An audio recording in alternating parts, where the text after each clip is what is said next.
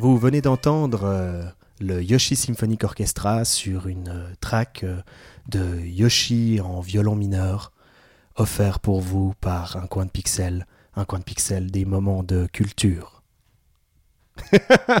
Pardon pour l'intro, euh, bienvenue, nouveau podcast, renaissance du podcast, podcast Tartine Mécanique, bienvenue au podcast d'un coin de pixel, Tartine Mécanique, le podcast où on s'étale. Alors, euh, je suis votre modérateur, David Javet. Et j'ai avec moi, on va commencer petit, hein. on commence à trois, petit groupe, on se fait plaisir, hein. on commence petit, comme ça on a du temps pour s'étaler, on peut bien discuter des mécaniques. J'ai à ma gauche le grand chambellan de l'huile, des plaisirs, Oui. des jointures. Ah oui, ça jointe. Ça Vutraire, jointe, ça comment ça va? Mais ouais, fort bien, nom de bleu. Putain, je sais pas pourquoi je parle comme ça, mais c'est pas grave, c'est fait. Mais oui, écoute, nickel, euh, parfaite intro. euh, Tartine au chaud, mécanique quoi. commence avec un accent vaudois. voilà. Alors que je suis absolument pas vaudois, euh, mais bon, c'est pas grave. Ça, ça, changera au cours du podcast. euh, C'est la tartine, elle a deux côtés. Voilà. Et j'ai à ma droite l'empereur du tuning, le prince de la nitro. Ah oui. D'ailleurs, euh, ses cheveux d'une belle couleur rousse font penser à des flammes au vent. Le grand maître d'un coin de pixel, Sandro Dallaglio. Comment Ah. ça va, Sandro? Ah merci, bonjour. Bonjour à tous. Ça va bien. Écoute, ça va très très bien. Cette intro est tellement glorieuse Ah. que pff, je suis, je suis Heureux d'être de nouveau derrière le micro, Sandro? Mais hyper content de retrouver les podcasts. Ouais. Vraiment, et plus dans cette euh, dans, dans une vraie série de podcasts parce que jusqu'à là on a fait des podcasts, mais c'était plus des interviews, euh, quelque chose de très ponctuel. Et là, vraiment content de retrouver une- un nouveau podcast. Alors, vous l'avez compris, les podcasts redémarrent. Merci, Sandro. Les podcasts redémarrent sous le nom de Tartine Mécanique. Les podcasts où on s'étale. Alors, qu'est-ce que c'est que Tartine Mécanique? Ben voilà, en gros, j'ai passé un petit moment à réfléchir, à me dire, ben voilà, qu'est-ce que c'était un coin de pixel? Qu'est-ce que c'était nous? Qu'est-ce que c'était euh, la petite équipe que vous venez d'entendre euh, parler? Puis ben tout simplement, en fait, on se rend vite compte qu'au niveau de nos pratiques de jeux vidéo, ben voilà, on a tous nos petits kiffs, on a tous les jeux qu'on aime, on a tous les séries qu'on aime faire. Donc c'est difficile pour nous de nous retrouver forcément à discuter euh, ben, du même jeu, du même gros jeu qu'on a tous fait, parce qu'au final on joue tous à des choses différentes. Et donc c'est quelque chose de positif. hein. Tout le monde a ses petites pratiques euh, à lui. J'ai l'impression que notre Vutraire, il aime bien, euh, il aime bien jouer à ces petits jeux un petit peu plus expérimentaux. Qui ne sont pas forcément des jeux, hein. on en Qui- parle, son nom Ce ne sont pas des jeux. On ne va pas démarrer sur cette pente euh, direct dès le début du podcast. Euh, et puis euh, Sandro, qui a probablement, en tout cas beaucoup plus que moi, une pratique, euh, une pratique euh, PC, on va dire. hein. Oui. Un Euh, peu, ouais, PC. beaucoup un peu plus tout, Steam en, fait. tout cas. Oui, j'ai oui, j'ai oui. pour ma part une pratique Steam un petit peu pitoyable, donc voilà, je suis beaucoup Mhm. plus sur la console et beaucoup plus sur des productions euh, japonaises. Mais enfin bref. Euh, donc qu'est-ce que c'est le podcast Tartine Mécanique? Qu'est-ce que c'est que ce podcast? Eh ben voilà, euh, on va pas commencer à parler des mêmes jeux auxquels on joue, ou en tout cas pas forcément. Mais qu'est-ce qui nous réunit? Ben, à Coin de Pixel C'est que ben tous les trois, euh, Sandro, Vutraire et moi, ben on aime bien concevoir des jeux, on aime bien faire des jeux, on aime bien penser à qu'est-ce qui fait un jeu vidéo, qu'est-ce qui fait surtout un bon jeu vidéo. Qu'est-ce qui fait que, ben voilà, on a un bon level design, on a euh, une bonne stabilité de jeu, une clarté, une interface efficace, on a une mécanique qui roule, qui fonctionne et qui est huilée comme on l'aime et qui s'étale sur une belle tartine de visuels, de visuels euh, aguichants.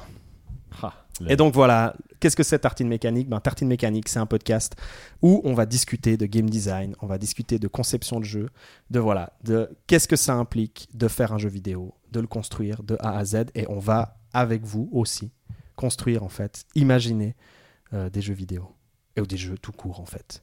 Et donc, euh, qu'est-ce qui nous réunit? Ben évidemment, euh, Vutraire, euh, tout simplement, ben lui aussi, il pense des jeux vidéo, mais il est aussi organisateur de Game Jam. Coucou Ouais, l'Epic Game Jam et puis plein de trucs un peu bizarres que j'aime bien en général. Ouais. Et puis, euh, ben, bien sûr, il a son Don Killer qui est un petit peu dans les dans la grotte. Hein Ouais, ce, ce- ce- à- machin bizarre là qu'on attend depuis à peu près 3 bête, ans, puis on voilà. sait pas vraiment de quoi ça parle, mais ça va être bien. hein. Non, non, mais Non, il y a la démo, it- eh, eh, il y a la démo les gars, on en parle. When hein. it's done. Ouais. Il y a une démo, ouais, Il y a ouais, une il y a une démo. démo. Et il y a une démo, je tiens à vous en joué. Et parler. puis, ben, Sandro, toi, euh, t'as un jeu de plateau qui est en préparation. Hein. on, a beaucoup, euh, on a beaucoup prototypé tout ça. Et puis, on a beaucoup travaillé aussi sur des jeux ben, tous ensemble en Game Jam. Et on a Stonebrand qui est en ce moment aussi, euh, que vous pouvez tester aussi euh, qu'on a pu faire un peu bouger à gauche à droite dans les festivals. Ouais, Donc voilà, été- on est on est en plein en fait dans un système où ben voilà, on est par la force des choses puisqu'on est en train de terminer des objets, on en a d'autres qui sont dehors, en train de réfléchir à ce que ça implique ben, d'équilibrer un jeu, de le construire, et puis euh, ben voilà aussi de, le- penser d'entrée de jeu, puisqu'on est aussi dans des nouveaux projets systématiquement. Donc voilà, c'est ça Tartine Mécanique. Est-ce que j'ai tout dit? Euh, moi, je rajouterais euh, plus personnellement pour moi, ce qui me plaît là-dedans dans cette démarche, c'est que moi, c'est vraiment ce qui m'a. Il y a eu un moment en fait où j'ai réalisé à quel point les mécaniques étaient importantes dans, dans un jeu.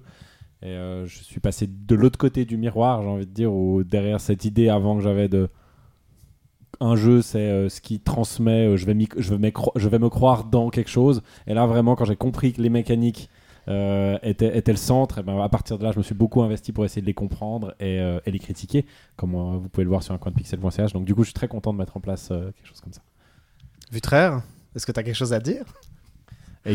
Euh, c'est beaucoup trop tôt, mais je pense que les, les auditeurs vont beaucoup s'amuser à voir la manière dont euh, Sandro et moi-même on va échanger sur ce, sur ce qu'il vient de dire. Ça va être super sympa. Et d'ailleurs, c'est super que tu parles d'auditeur, parce qu'il y a aussi un objectif qu'on a en plus euh, dans ce merveilleux podcast Tartine Mécanique, c'est ben, tout simplement de vous faire aussi participer beaucoup plus. On a envie euh, tout simplement d'avoir des discussions plus ouvertes. On a envie, vous allez voir, j'ai préparé, enfin les autres ne le savent pas, j'ai préparé une petite série euh, de jeux où, ben voilà, où, qui vont nous inviter à, à réfléchir tout simplement aussi à qu'est-ce que ça implique de construire un jeu vidéo et de le penser de A à Z. Et donc, vous êtes aussi là, les auditeurs, c'est évident. On est dans un premier podcast. C'est comme quand on fait un jeu vidéo, on a besoin de retour, on a besoin d'équilibrage, on a besoin d'huiler les mécaniques, hein, comme on dit, on a besoin de les améliorer, euh, puisqu'on reprend justement ce podcast. Et donc, on a besoin de vos retours, de vos commentaires, de vos corrections, de ce que vous aimez, ce que vous n'avez pas aimé. Qu'est-ce qui est trop long? Je sais que je parle trop. Ah, la pas- prise de conscience N'hésitez pas à nous envoyer euh, aussi des fanarts. Vous allez voir qu'il y a aussi tout un univers imaginaire qu'on va pouvoir s'amuser à construire. Enfin, on verra bien. Et donc, direct, rentrons tout de suite dans le sujet. J'ai pensé tout de suite à un petit jeu, un peu pour briser la glace, pour voir qu'est-ce que ça implique un petit peu de se marrer comme ça sur la construction d'un jeu. Et puis, ben, Vutraire, toi, tu es un. Puisque tu organises des game jams. Oui. Tu sais ce que c'est de devoir très rapidement penser un jeu, construire un jeu, brainstormer un jeu sur quelque chose de très simple, juste une idée, peut-être un mot. Donc voilà, écoute, ce qu'on va faire, c'est très très simple, c'est ce qu'on fait en game jam et qu'on va faire régulièrement dans ce podcast. Il a osé. C'est que on va demander à Sandro, Ah, parfait. on va demander à Sandro un thème Ouais. Ah qui, non, va, ah qui va devoir vite nous trouver. Et puis, Vutraire, tu auras environ 5 minutes, hein, on va dire, pour très vite brainstormer un concept de jeu que tu vas pouvoir nous présenter par la suite et euh, qu'on va pouvoir discuter tous ensemble. Mais Peut-être améliorer, construire, Ah, mais je peux, transformer. même, je peux même le faire en live. Hein, si Ah, direct. veux, David, là, je me sens chaud. Mais après, un jeu. Euh, Alors, je te donne le thème, parce que là, j'ai un truc qui m'a popé dans la Écoute, tête. on va quand même te laisser 5 minutes parce que Ouais, j'ai ouais, j'ai envie de discuter un petit peu avec Sandro un moment. D'accord. Ok, hyper bien. Je crois que c'est mieux en fait. finalement. Alors, euh, j'ai un truc inspiré par euh, notre belle table. Euh, chaussettes provençales. Chaussettes provençales, t'as dit? Le thème est chaussettes provençales. Chaussettes. Donc, Ok. donc Vutraire va commencer à travailler dessus. Je vais lancer euh, le chrono, hein, on va dire un petit 5 minutes, hein, euh, qu'il va pouvoir avoir dessus. On verra bien combien de temps nous on parle hein, euh, avec Sandro. Euh, des petites, la petite question que j'ai aussi euh, pour lui. Chaussettes provençales, Sandro, c'est un peu, euh, c'est quand même un petit peu pupute comme thème, non C'est pupute. ouais, ouais, je suis désolé, c'est la première chose qui est venue. Et je trouvais ça sympa. Pour Je commencer, que- tartine mécanique, nous sommes donc en train de croquer des chips provençales. Pour Et- ceux qui ne savent pas ce que c'est, c'est des chips aux fines herbes. C'est délicieux. J'avais ça devant moi. Je sais qu'on s'est mouillé les chaussettes pour venir parce Ah qu'il oui. pleuvait Il a plu excessivement. Et du coup, chaussettes provençales. Voilà. voilà. Alors, bonne chance. hein. Puis alors, euh, bah évidemment, alors qu'est-ce qu'il est en train de faire en ce moment Vutraire C'est qu'il est en train donc tout simplement de très vite brainstorm- brainstormer les mécaniques de son jeu, mais aussi euh, l'univers. Et puis après, on va les construire avec lui. Si vous, bah, en train d'écouter le podcast, vous avez aussi une idée qui vous vient, n'hésitez pas. On va le refaire souvent dans Tartine Mécanique, si l'idée vous plaît. On va brainstormer rapidement des idées, euh, des idées de jeu. Donc n'hésitez pas si vous aussi vous avez envie de vous prendre au jeu et nous soumettre après vos idées, comme ça on pourra bien se marrer. J'ai une petite question pour toi, Sandro. Alors on va d'abord un peu poser le décor. Sandro, les extraterrestres sont en train d'envahir la planète. Ils ont gagné toutes les guerres. L'humanité est sur ses genoux. Plus rien ne va. C'est la bataille finale. Uh-huh. Donc en gros, tout ce qui est en train de se jouer en ce moment, c'est est-ce que les extraterrestres vont réduire l'humanité en esclavage, voire même prendre possession de la Terre Euh, Ou est-ce que l'humanité va être capable, peut-être, de les faire partir et de gagner la lutte? La bataille finale sera jouée sur un jeu vidéo. Et tu as été choisi comme le champion des humains. Ah. Tu vas, tu vas lutter donc contre le champion des extraterrestres. Et les extraterrestres, avec leur arrogance, hein, qui est très connue, il s'agit d'un peuple assez belliqueux, hein, Ouais, très froid, te laisse choisir le jeu, te laisse même choisir la forme avec laquelle tu veux combattre contre le champion des extraterrestres. Donc tu peux choisir même un speedrun, un super play, Ah, tu peux choisir du versus fighting. Sur quoi vas-tu te battre? Et je précise, hein, je précise Mhm. que tu peux aussi, au fond de toi, peut-être décider de résoudre le conflit grâce à ce jeu, de montrer aux extraterrestres la beauté de la création humaine. Ok, alors euh, moi je, moi, je suis quelqu'un de très pragmatique dans ce point de vue-là. Je... Est-ce qu'on a des infos sur ces extraterrestres? Parce que moi j'ai- j'aimerais savoir physiquement comment ils sont, parce qu'on pourrait profiter tu vois, de, Ouais. de faiblesse. Est-ce qu'ils ont plus de doigts que nous? Est-ce qu'ils en ont autant, autant que nous? Parce que déjà je pourrais jouer là-dessus. Tu vois, si je m'engage à un StarCraft contre des extraterrestres qui ont 30 doigts par exemple, ça va être très ennuyant. Je vais me mettre en position de. Alors déjà, il y a quelque chose que tu sais, c'est que c'est des extraterrestres qui ont plus de membres que nous. hein. Ah ouais. Ils ont six membres en tout. Ah, si, Donc sur euh, Dance Dance Revolution, c'est possible ah que ouais, tu là, prennes des risques. Voilà, ouais, là je prends, je, Voilà. prends, je prends cher quoi. Alors après, je sais pas si t'es un très bon joueur de Euh, Dance Dance Revolution. Ah non, non, non plus. Non, mais tu vois, si tu me disais que c'était des extraterrestres sans jambes, par exemple, Ah ouais. je, me- je suis toujours plus fort que quelqu'un qui a pas Alors de si jambes. c'était des extraterrestres sans jambes, sur quel jeu est-ce que tu les défierais? Sans jambes et sans bras. Sans jambes et sans bras, alors là, ça bon, devient bah, facile. Alors, alors, du coup, ouais, un petit dance dance. Non, alors sans bras, je prends euh, euh, comment le le jeu sur Dreamcast euh, Samba de Amigo, sans bras, Ah. hein, clairement, Ah, un petit sans bras parce que là ils pourront prendre cul de maracas dans Ouais, la bouche éventuellement. Exactement, ouais. Ils vont être très emmerdés, donc là pas de problème. Puis je maîtrise bien la chanson de Ricky Martin. Alors il s'agit. Et Martine que tu aimes bien hein, d'ailleurs. Ah, grand fan moi de musique de merde. Vutraire, tu brainstorm. Ta gueule.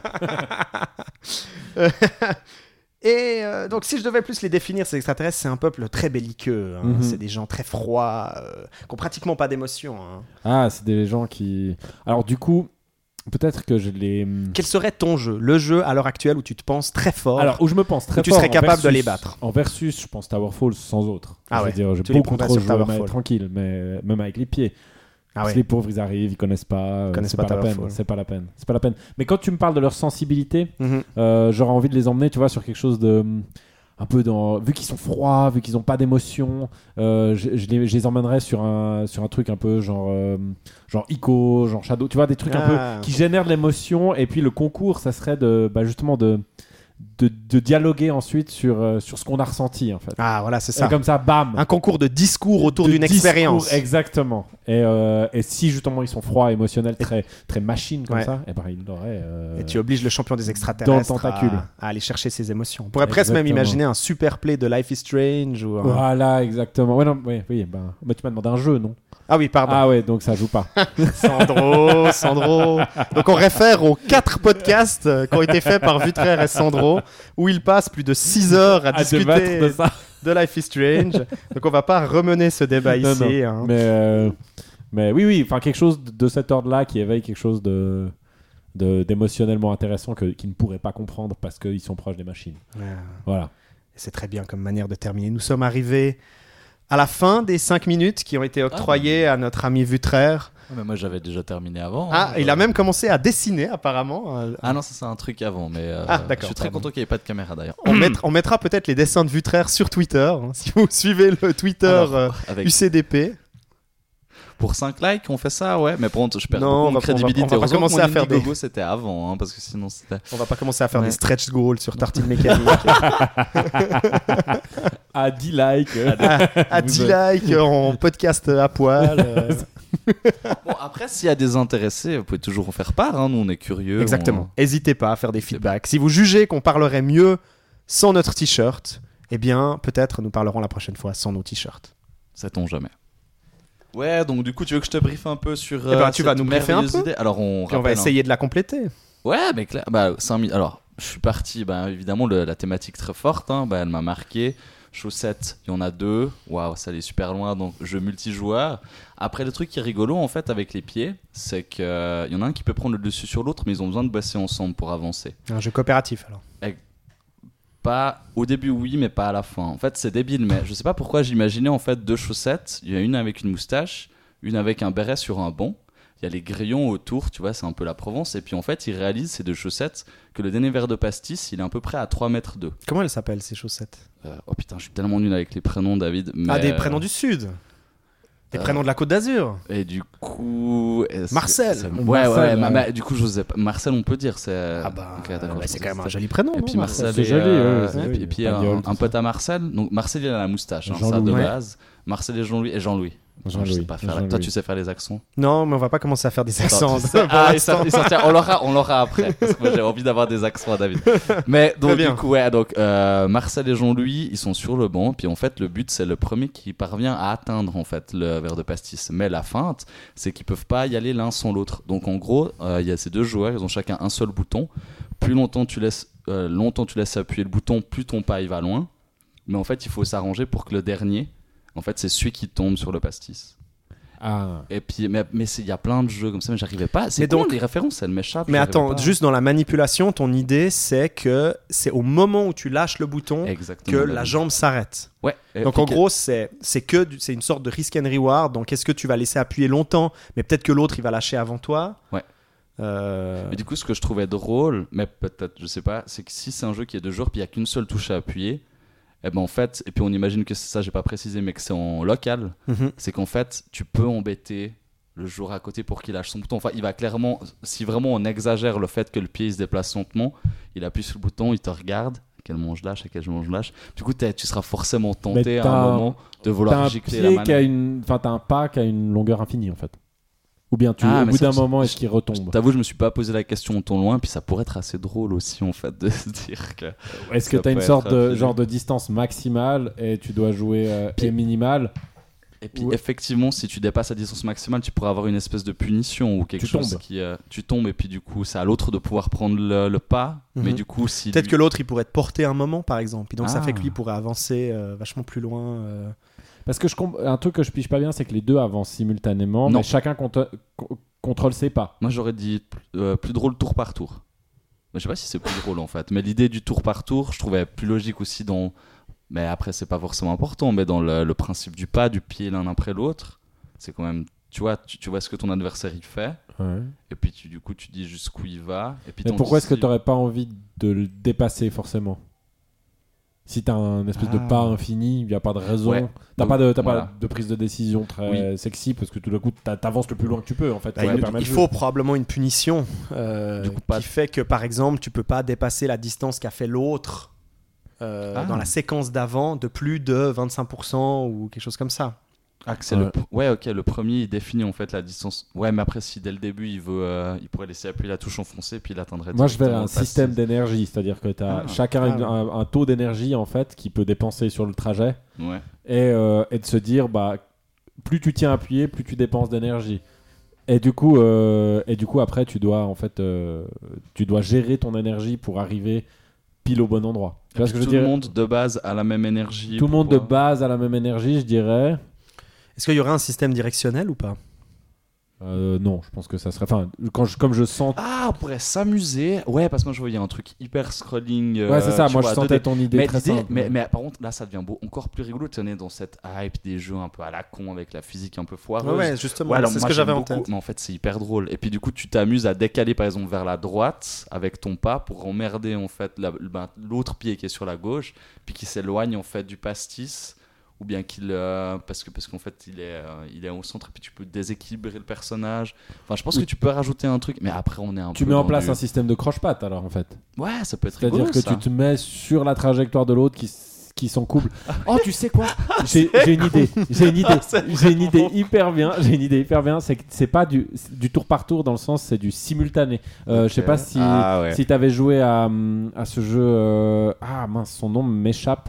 Où tu programmais des, hum, c'était des affrontements à l'arme à feu euh, dans, dans un espace euh, Frozen Synapse, euh, Oui. où chacun, tu, tu programmes ton tour et les deux programmes et t'exécutes en même temps. Et là, je pense que ça serait hyper intéressant. Ah, drôle. Chacun ouais. programme son pas. Et du coup, effectivement, si tu dévis, si tu vas tout droit, tu vas plus vite et plus loin. Mhm. Euh, Ouais. Mais par contre, si tu dévis et puis que tu as ton pied qui arrive devant le pas de l'autre, bah, il se torche. Et puis, euh, du coup, ça te permet de prendre la main. Tu vois ce que je veux dire? De prendre la main avec le pied, ça c'est hyper De important. Ça fait des super jeux de mode débiles après, donc c'est hyper bien. Ah non, là, je visionne un truc bien, ouais. Ouais, ouais, bien, bien, bien. Marcel et Jean-Louis, les chaussettes provençales. Sale. Il y aura un peu une histoire quand même. Tu nous as parlé un tout petit peu de l'histoire entre Marcel et Jean-Louis, mais euh, Ah bah, en fait, pourquoi est-ce qu'ils ont absolument besoin de ce verre de Pourquoi ces deux chaussettes ont absolument besoin de ce verre de Est-ce pastis qu'on doit leur trouver vraiment un background hyper difficile par rapport à. Non, mais alors par exemple, comment est-ce que tu penserais ton menu principal, ton interface Ah. de jeu? Est-ce que ce serait un truc un peu gros franchouillard euh, Ça serait marrant ça. poète poète euh, avec par exemple les euh, la chanson française, les bidochons, ouais, ou quelque Malade. chose comme Ou ça. les bronzés. Ou les bronzés, Les ouais. bronzés. Taper un peu dans les euh, dans ces grands comiques des années, on dirait quoi, 80, 90, un peu dans cette fourchette là, genre vraiment. Ouais. les- Ça pourrait être marrant. Pourrait- Puis on pourrait prendre des guests, alors du coup, tu vois, genre euh, Gérard Vives, euh, qui, Ah prête- qui ouais. prête en fait son pied pour. Enfin, Gérard Vives, donc des filles d'à côté, hein, Des qui jouait Gérard côté, dans les euh, filles d'à côté. Donc t'as de quoi te faire des trucs de mal. Ouais, alors après avec l'esthétique, bah euh, moi j'imaginerais plutôt sur un truc un peu. euh, si on veut, si on veut vraiment que ça fonctionne et puis que ça marche, c'est c'est ce truc hyper lisse. euh, avec des couleurs relativement flashy, on comprend dès le début qu'on est là pour rigoler puis que ça sera simple Mhm. en fait. Mais, du coup, c'est un peu moins drôle. Moi, j'aime bien ton idée de vouloir plus puiser dans des trucs. euh, Mais Avec des, des acteurs digitalisés, on est d'accord. Parce que Moi, je vois vraiment la cuisse de Gérard Vives. Ah, voilà. Tu vois, ça, ça serait assez- digitalisé, moi. c'est Si que jamais. Gérard Vives nous écoute, voilà. Euh, ça sera lui qui décidera si oui ou non ce projet euh, Pour aboutir. pourra aboutir. hein. Que Nous, en tout cas, on est chaud. hein. Ah, nous, On que est là. lui, ça paraît impossible. Marcel sinon, et euh, Jean-Louis existeront euh, si Gérard Vives nous dit oui. Donc Gérard, si tu nous écoutes, euh, ben voilà, sache qu'on t'attend. On est prêt, hein. on t'accueille. Euh, tout est là, tout est prêt. Super, chaussette provençale. Je- c'est- ouais, on tient un premier gros, gros projet. Plusieurs Euh, décors ou euh, juste un système très simple? mais t'as raison, c'est bien, mais que les décors, on peut rajouter des obstacles. Et du coup, si tu te foires dans tes machins, tu peux te prendre une bouteille de verre, une seringue. Et puis, du coup, après, si t'as une, la seringue, il y avait une maladie dessus, tes commandes, elles sont inversées ou ce genre de conneries. Tu Oula. peux aller assez loin, en fait. tu, tu mets un petit aspect politisé quand même dans le jeu.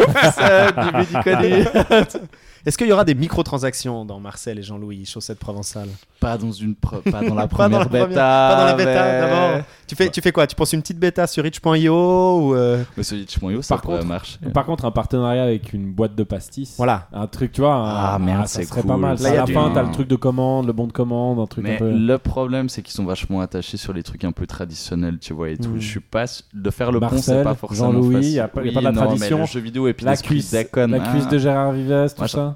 Mec, J'adore l'idée, mais Bon, puis après, tu fais l'extension à Paris avec une baguette. euh, Ah ouais. Puis tu dois traverser l'eau, quoi. Paris, euh, Paris sous les flots. Paris sous Oh les bah après flots. voyageons, tu vas en Russie avec, en la, Russie. avec la vodka, euh, au Japon avec C'est- du. Je crois que c'est un jeu de saké. product placement. C'est un jeu où vraiment tu Ouais. joues sur la publicité. hein. Je pense que sur les bords du stage, il doit y avoir comme au foot hein, des banderoles sur le Oh, côté avec les différents, euh, les différents Et sponsors. puis après, le truc en ligne, c'est que t'as plusieurs personnes, en fait, qui, t'as plusieurs couples qui jouent en même temps. Et puis ils peuvent se croiser au même. Ça devient une forme d'arène, tu vois. Et carrément, les gens, ils peuvent se taper entre eux. Puis après, c'est- ouais, non, ouais. Alors au niveau de tes je pense que tu auras deux trois soucis pour gérer. euh, là, déjà, là, j'ai- déjà, de la peine. Enfin, Bah, on voit que t'es pas habitué à faire des jeux quoi. Bon, mais c'était Marcel, euh, Marcel et Jean-Louis, chaussettes provençales. N'hésitez pas à nous dire si vous pensez qu'on n'est pas allé suffisamment loin dans ce concept. Hein N'hésitez pas à nous le signaler. Probablement, ce concept pourrait revenir dans un prochain podcast. Si on a plusieurs personnes qui veulent revoir Marcel et Jean-Louis, eh bien, nous explorerons plus Nous en profondeur plus loin. Marcel, et Jean-Louis. Nous serons à ce moment-là contraints de peut-être faire des visuels, peut-être penser à des musiques pour Marcel et Jean-Louis, chaussettes Ah, ça serait bien ça.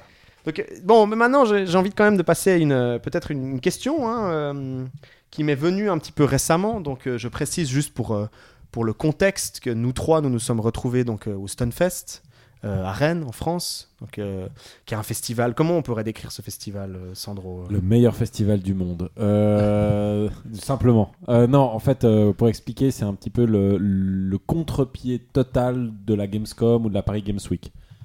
À la place de faire du avec du gros éditeur, un gros salon qui fait plein de bruit, qui veut vendre des jeux et qui on est là pour voilà pour les gros sous, euh, le Stunfest c'est l'opposé total. C'est vraiment ça transpire la passion par tous les ports. C'est que des gens qui ont vraiment envie d'être là euh, pour l'amour de l'art, pour le côté euh, bah, compétitif. D'un côté il y a deux plans en fait. Il y a le côté compétitif, même je dirais trois plans. Il y a le côté compétitif où à la base il s'est construit là-dessus, c'est-à-dire sur des compétitions de jeux de combat et tout l'aspect aussi shoot them up.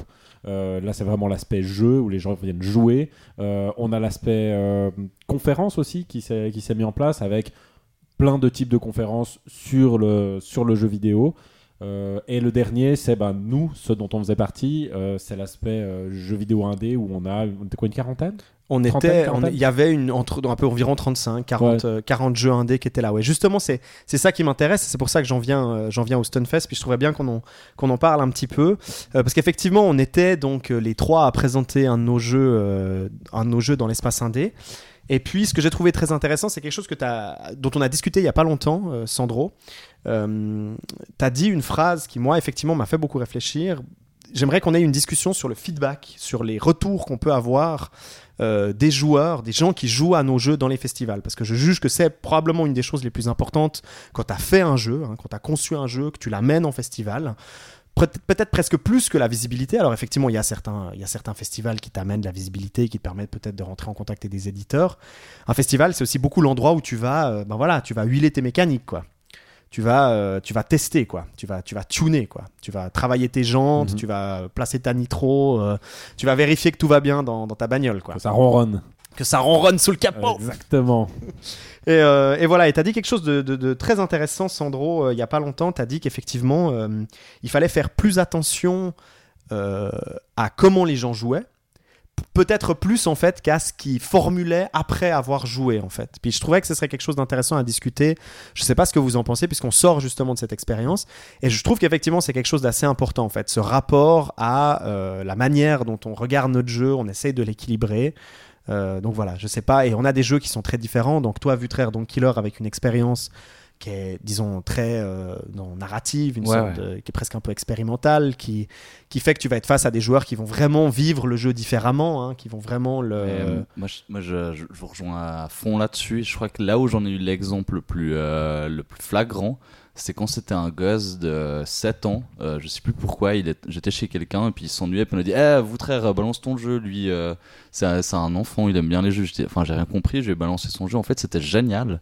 Parce qu'en fait, il avait, euh, pendant qu'il jouait, il a complètement oublié ma présence parce qu'il était euh, complètement, il semblerait-il complètement immergé. En fait, il avait cette capacité de formuler à haute voix tout ce qui lui passait par la tête sans mettre aucun filtre. Et c'était hyper agréable. C'était genre, ça allait du, ça c'est de la merde, ça c'est génial, ça c'est triste, euh, ça pourquoi c'est glauque? Génial. Et c'était d'une richesse absolument incroyable. Et en Mhm. fait, c'est comme si, tu vois, le travail que, que j'ai cru sous-entendre dans ce que tu disais, c'est le moment où tu lis les Ouais. réactions des gens, les Bien yeux, sûr, les ouais. gestes, tout ça. Et où En ils fait- vont surtout Est-ce qu'ils vont à gauche? Est-ce qu'ils vont à droite? Euh, Exactement. Et puis en plus, quand il le formule, Mhm.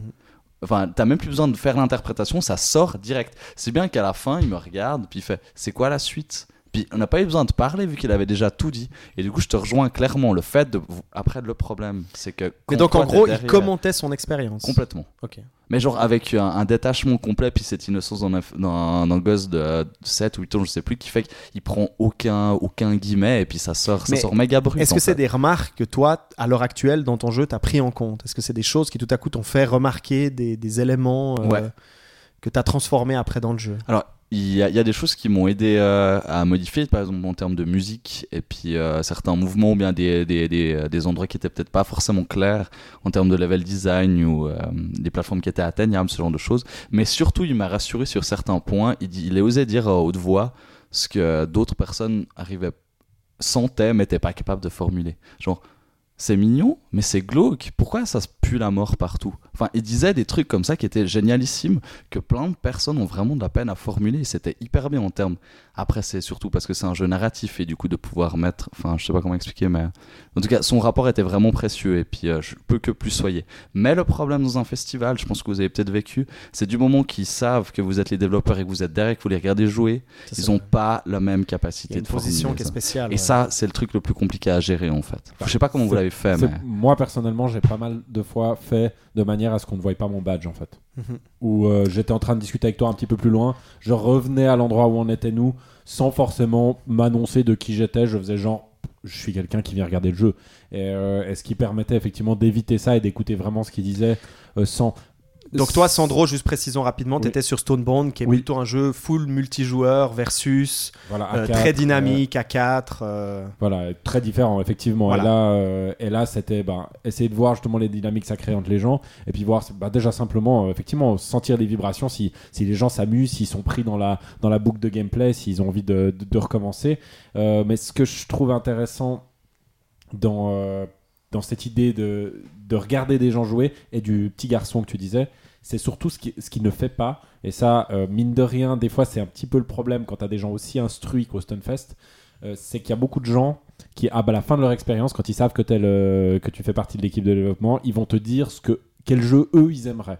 Et c'est là où c'est la discussion que j'avais avec, avec David, c'est que euh, c'est très important à mon avis quand on est créateur d'un jeu de, de se dire Hmm, c'est moi qui sais le jeu que je veux faire et euh, on peut pas prendre en permanence en compte tout euh, parce que Stone Bond il y a peut-être euh, 50 Stone Bond pour 50 personnes qui souhaitent voir le jeu aller dans une direction. Mais l'important c'est ce que nous on veut faire et pas ce que les gens attendent du jeu. Donc ce qui est intéressant c'est exactement ce que tu as fait ce petit garçon. C'est dire ah là je m'amuse là j'aime pas. Là j'aime. Là ça sent ça. Là je ressens ci je ressens ça parce que il en parle dans euh, je crois que c'est le livre de Derek Hughes celui qui a fait euh, je suis en train de lire celui qui a fait Spelunky. Euh, et il dit un truc je crois que c'est lui ou je sais plus si j'ai lu dans un autre article mais je crois que c'est lui dans son livre qui dit c'est un petit peu comme un médecin en fait c'est à dire que quand tu as un patient qui vient chez le médecin il sait très bien te dire où il a mal comment il se sent mais ensuite, il va souvent dire Ouais, alors moi, je pense que j'ai la grippe, ou je pense que j'ai ci, ou j'ai ça. Et ça, c'est pas le rôle du patient de le dire. Il vient justement chez le médecin pour que le médecin dise Eh ben, moi, vous ressentez ça, et je vais vous dire que vous avez ci ou vous avez ça. Et nous, on est un peu dans ce rôle-là d'écouter les, les ressentis, mais pas non plus de partir fois 1000 sur, euh, sur Ah oui, mais euh, ça serait bien si dans le jeu, euh, ben, on va dire euh, chez nous par exemple, si les gargouilles elles pouvaient voler. Ouais. Voilà, euh, Après, typique. après, il y a quelque chose d'intéressant par rapport à ça. Alors, je- bien sûr, je te, je te suis complètement. hein. Je pense que c'est une position qui est très importante en festival. Puis c'est aussi quelque chose que je partage où je prends aussi plaisir des fois à prendre de la distance et voir aussi le jeu vivre de lui-même. hein. C'est c'est quelque chose qu'on on a rarement, malheureusement, à l'heure actuelle dans le jeu vidéo qu'on distribue surtout digitalement, où on voit peu les gens jouer à notre jeu. Euh, c'est quand même quelque chose, peut-être avec le jeu de plateau, euh, en festival, on a peut-être un peu plus ce rapport à, euh, à, la, voilà, à la communication directe, à l'échange, on voit les gens jouer, enfin il y a quelque chose de peut-être un petit peu plus visuel. Euh, mais il y, a- quand même quelque chose, c'est que on est quand même face occasionnellement à des retours. Alors après, la question se pose, on est quand même face à des retours euh, où systématiquement on va te demander la même chose. Il y a quand même un truc de probabilité où il va revenir régulièrement. Alors est-ce que c'est dépendant du public du Stunfest? Qui aime bien tel ou tel genre. Alors bien sûr j'en ai aussi discuté, donc c'est-à-dire qu'il y aura par exemple tout le temps des gens qui te diront ah mais j'aimerais un double jump ou j'aimerais euh, que le saut il soit comme ça ou j'aimerais que euh, comme tu disais la gargouille euh, ou le personnage il puisse voler parce que sur le moment je trouve ça je trouve ça cool ça me ferait plaisir que je puisse appuyer sur le bouton et, voler et c'est clair que si ça fait pas du tout sens en termes de mécanique d'équilibrage et de jeu bah, pour un game designer on écoute ça, rentre dans une oreille euh, et puis euh, ça devrait plus ou moins sortir d'une autre si ça ne fait pas sens par rapport à, ce qu'on essaye de faire ce que je trouve intéressant par rapport à ça c'est que ça montre aussi bah, les rapports en mécanique de jeu, parce que je pense qu'il y a un système de vagues en fait. C'est-à-dire qu'il y a des moments où il y a des gens, bah, ce qu'ils aiment, c'est un double jump comme ça. Par exemple, pour prendre l'exemple du double jump de Stonebound, bah, on a mis un double jump qui correspond au double jump de Rockman. Enfin, pas un double jump, pardon, un wall jump. Donc un, un saut sur un mur qui correspond à Megaman, Megaman X. Euh, mais qui est en fait un type de manipulation qui est plus du tout présent à l'heure actuelle dans les jeux. C'est-à-dire qu'on a plus une manipulation en termes de, de saut sur les murs à la Super Meat Boy, où on peut justement complètement manipuler son personnage et revenir directement avec son personnage sur le mur sans avoir besoin de passer dans une sorte de tunnel de saut en faisant gauche-droite, gauche-droite, gauche-droite. Il faut plus timer son saut. Puis je trouvais intéressant de systématiquement retrouver dans les remarques du Stunfest des gens qui disaient que c'était ça qu'ils voulaient, parce que ça correspondait bien entendu au jeu euh, aux jeux qui, eux ils aimaient jouer. Enfin, ça correspondait à leur pratique et à leurs usages et à leur manipulation. Donc je pense qu'on est aussi par la force des choses dépendant du contexte dans lequel on crée notre jeu. Et il faut aussi partir du principe que ma foi, ben, les gens qui vont jouer à notre jeu, ben, ils auront des habitudes parce qu'ils auront joué derrière à une trentaine de jeux, une quarantaine de jeux qui, même si ça ne reprend, reprend pas exactement les mêmes mécaniques, ben, au final, euh, ça correspond plus ou moins en gros. Je, te, su- je te suis effectivement. Je pense qu'effectivement tu peux pas, euh, tu peux pas sortir complètement de ce contexte. Et puis, euh, et puis il y a des choses qui sont, euh, qui, qui vont revenir beaucoup, qui peuvent te donner des idées. Ça, je suis, je suis tout à fait d'accord. Je, je dis pas non plus c'est, c'est noir ou blanc. Mais par contre, moi, ce que j'entends quand les gens me disent le double jump. euh, je suis pas bien, enfin, euh, j'aimerais qu'il soit comme ci ou comme ça. J'entends surtout quand ça revient sans arrêt, le double jump, ça va pas. Ok. Euh, et du coup, il va falloir retravailler le double, le, Dans la enfin, non, le double jump, le, Le wall jump. Ouais. je veux dire, le wall jump. Ouais, euh, je me. Bon, le- on est dans un exemple très précis, mais Voilà. disons n'importe quoi. Voilà, mais par exemple, ce que j'entends dans cette répétition, c'est moins me concentrer sur le fait que il devrait être comme ils ont dit, plutôt me dire on a un problème de wall jump. Maintenant, regardons comment on veut le résoudre Voilà, par ça. rapport à ce qu'on ce qu'on attend, nous, et ce qu'on a envie de créer. Remettons-le ensuite dans les mains des gens, Mhm. une fois qu'on l'a amélioré, et voyons si à ce moment-là, il passe ou il passe pas. Ouais. Tu vois, sans non plus me précipiter en me disant Ah oui, ils ont donné cette réponse, donc moi je vais aller sur cette Voilà, réponse. c'est ça, c'est ce que je vais C'est ça. essayer de faire. Ouais. C'est Ok. ça. Putraire Ouais, mais, mais du coup, moi je voulais réagir sur le fait que euh, s'ils avaient demandé un, un double jump, bah, veut pas dire. enfin, il faut aussi savoir interpréter ce que les gens ils disent, dans le sens où euh, pas le prendre au pied de la lettre et puis voir ce qui sous-tend. Par exemple, typiquement, tu disais le fait, tu sais, la, la probabilité des. euh, enfin, comment dire ça, la- la- le fait qu'un qu'un feedback il soit répété plusieurs fois, même des fois il peut être répété mais sous des formes différentes. En fait, simplement parce qu'il sous-tend en fait un besoin qui est, qui est lui-même unique. Typiquement, moi, euh, bah, du coup, je prends une expérience personnelle, sinon j'ai j'ai l'impression de, de dire des bêtises. C'était euh, par rapport au rythme du jeu. On me disait, euh, mais on m'a demandé un dash, on m'a demandé que le bonhomme. Oui, on m'a demandé un dash. Ça paraît curieux, va je, je fais une tête étonnée. On va demander que le personnage saute plus rapidement, etc. Enfin, ce genre de trucs. Et puis en fait, euh, c'était plein de, de- finalement de requêtes qui pouvaient paraître plus ou moins euh, pas forcément reliées, alors qu'en fait, si, c'était par rapport au rythme du jeu. Et puis je pense que si on s'amuse à réclamer en fait, parce que moi j'ai compris qu'ils vous demandaient des double jump, c'était des actions supplémentaires, c'est qu'ils avaient peut-être l'impression d'avoir un personnage qui n'était pas assez riche en termes de capacité. Mais du coup, c'est pas le cas, donc ça sert à rien ce que je voulais dire. Donc oui, mais quand même, ce que ça, ce ce que ça témoigne, et, et je pense que ça se rejoint, les, ce que vous dites se rejoint les deux, c'est-à-dire il faut quand même développer une capacité à lire entre les lignes. Voilà. C'est exactement ça. C'est-à-dire les gens n'ont probablement pas passé aussi longtemps euh, à réfléchir sur les mécaniques que, ben voilà, que le game designer l'a fait.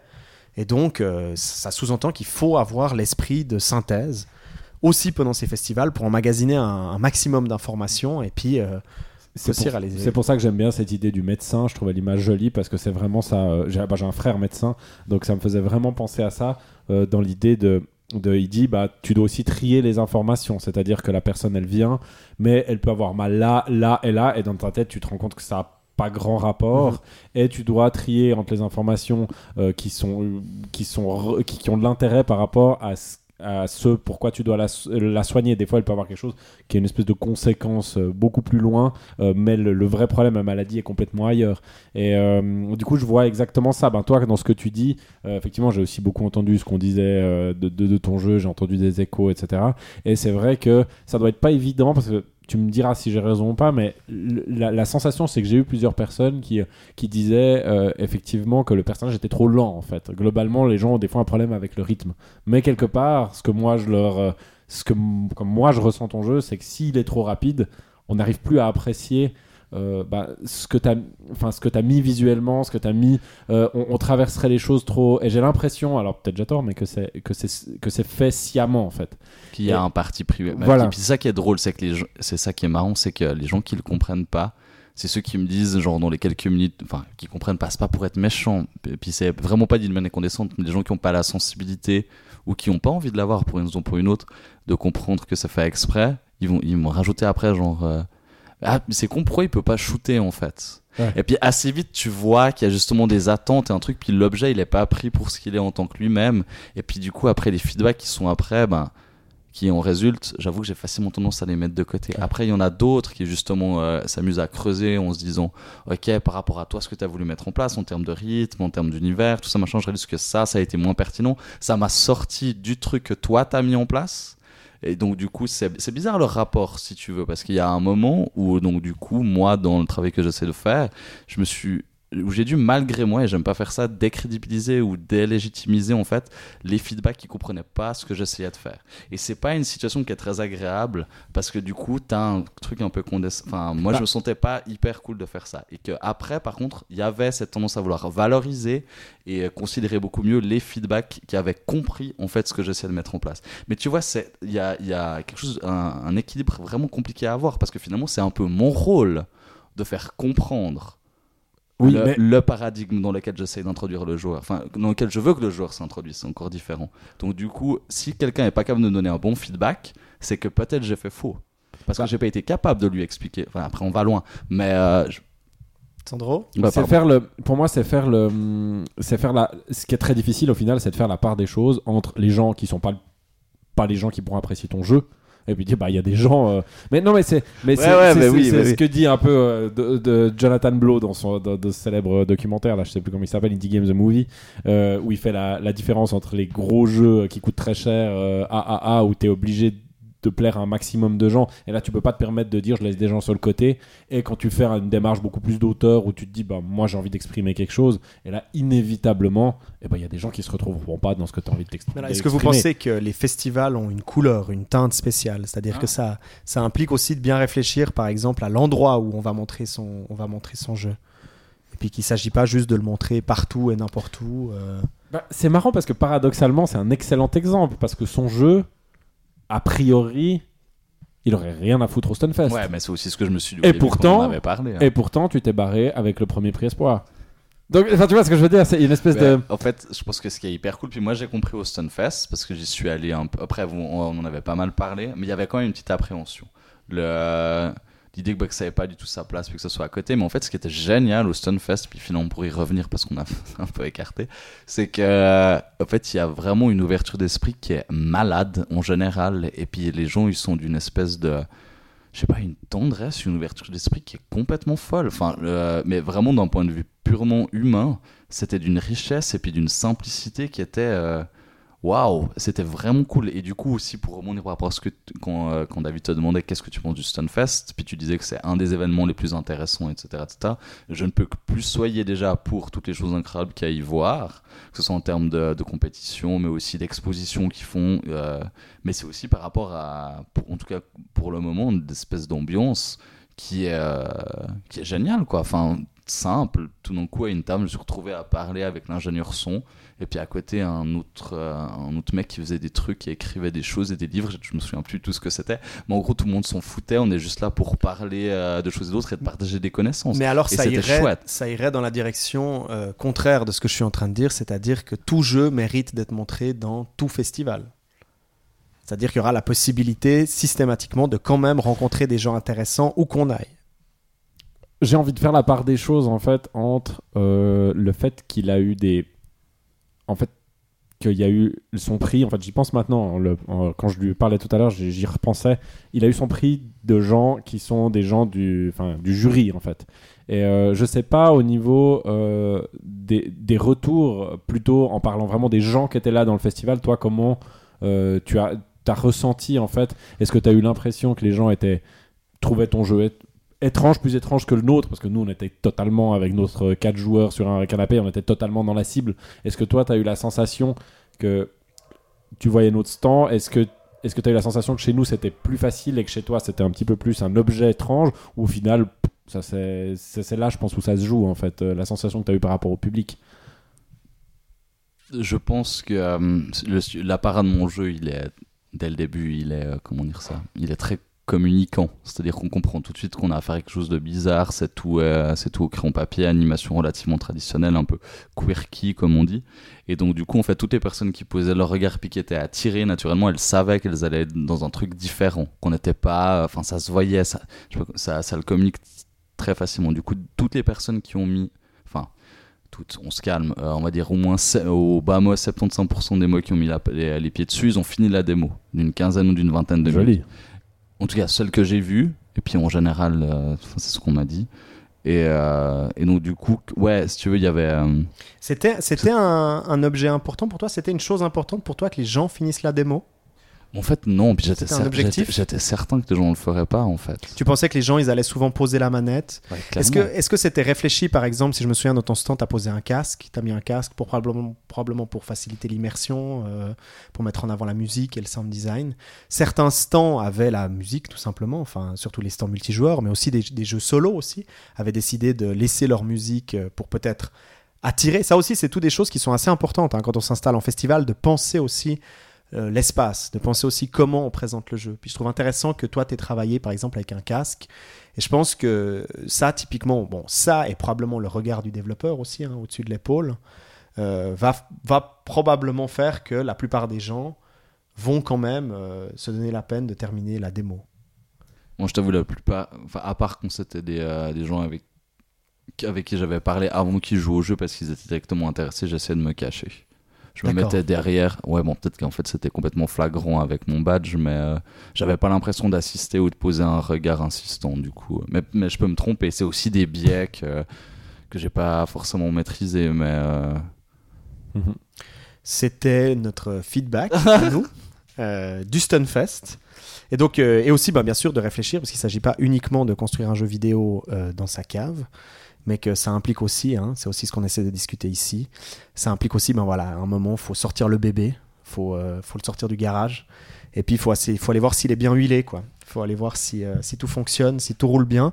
Très souvent, ça roule pas parfaitement, hein, il me semble. euh, quand même, euh, il y a quand même deux trois passages en festival où on réalise qu'il y a pas mal de choses à, à retravailler. Puis c'est aussi à ça que ça sert quand même ces festivals. Et puis euh, particulièrement le Stunfest. Repartons dans un petit moment un petit peu ludique. Ouais. Ouais. Et cette fois, je me dirige vers Sandro,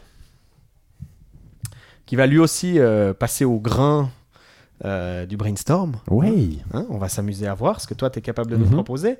La barre a été placée haute. hein. Marcel Ah oui. et Jean-Louis Chaussette Ah, là, Provençal. c'était- c'était euh, hardcore. ça commence fort. hein. Tartine mécanique commence avec sur Marcel les et chapeaux Louis de roue. sur les chapeaux de roue. Et ça sera bien sûr à. Vutraire de te trouver un thème, hein, de pouvoir se venger pour son thème. Mais on va poser un petit, euh, une petite condition supplémentaire. Voilà, Sandro, j'aurais besoin que Mais- euh, lorsque tu brainstormes, que lorsque tu brainstormes, eh bien, un petit moment, tu nous quittes.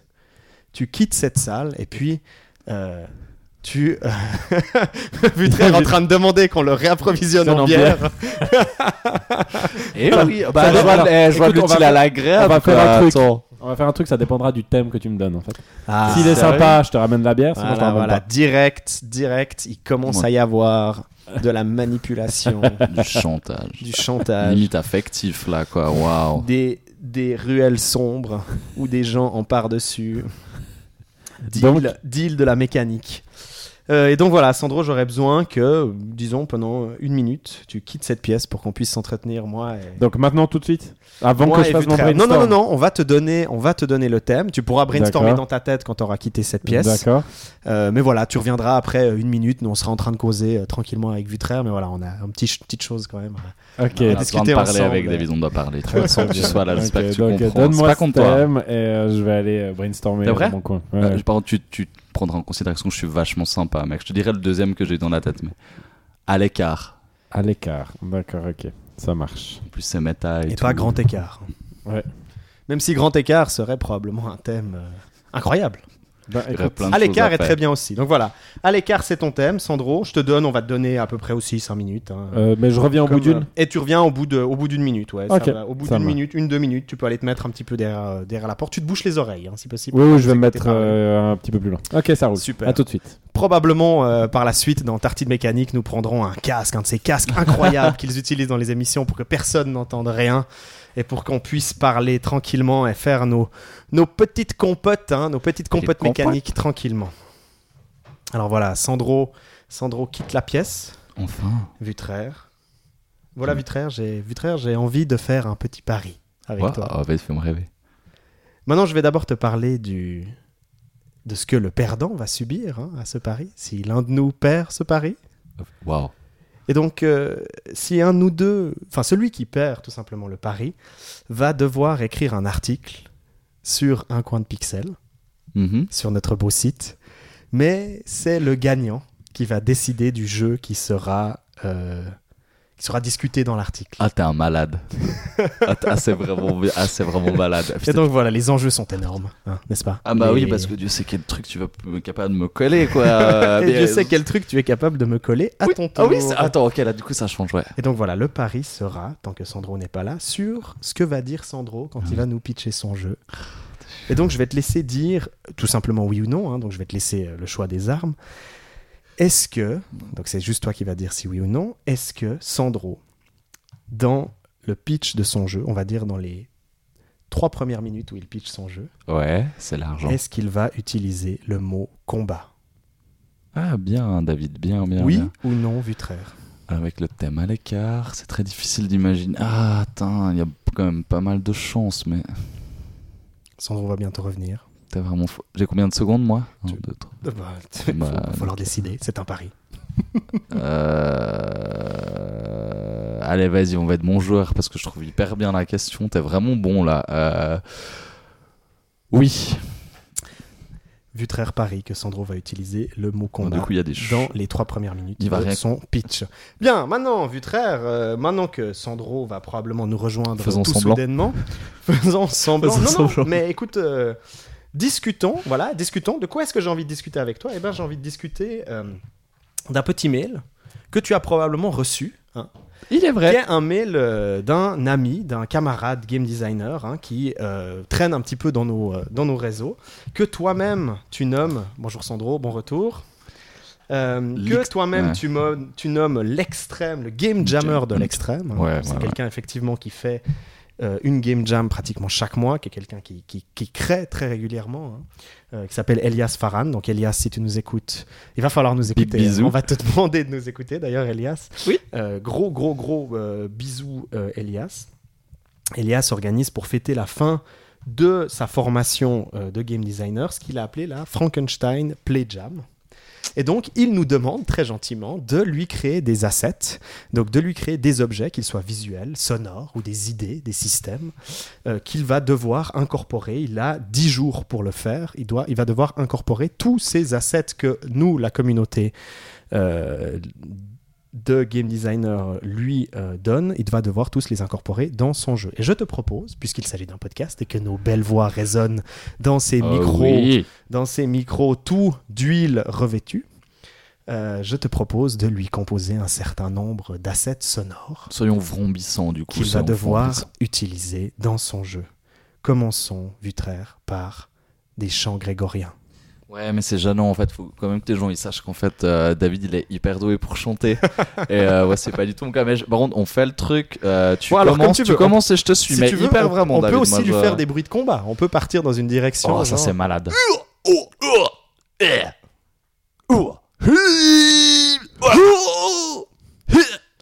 Donc là, on est en train de lui faire une bibliothèque complète. Oh là, Vutraire est en train de. J'ai mis tellement d'émotions. Bon, maintenant, je te propose, chantons.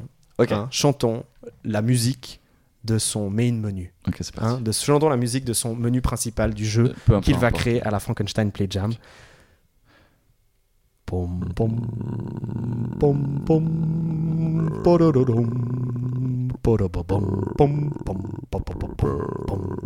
Elias, Elias, tu.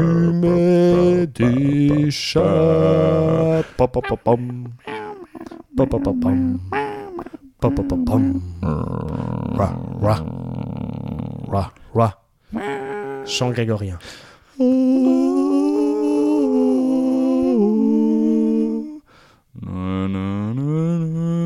Attention, Vutraire s'est pris dans le jeu. Je croyais que les chants grégoriens étaient terminés. Vutraire, euh, ouais. Vutraire a proposé quelque chose de nouveau. Il a proposé.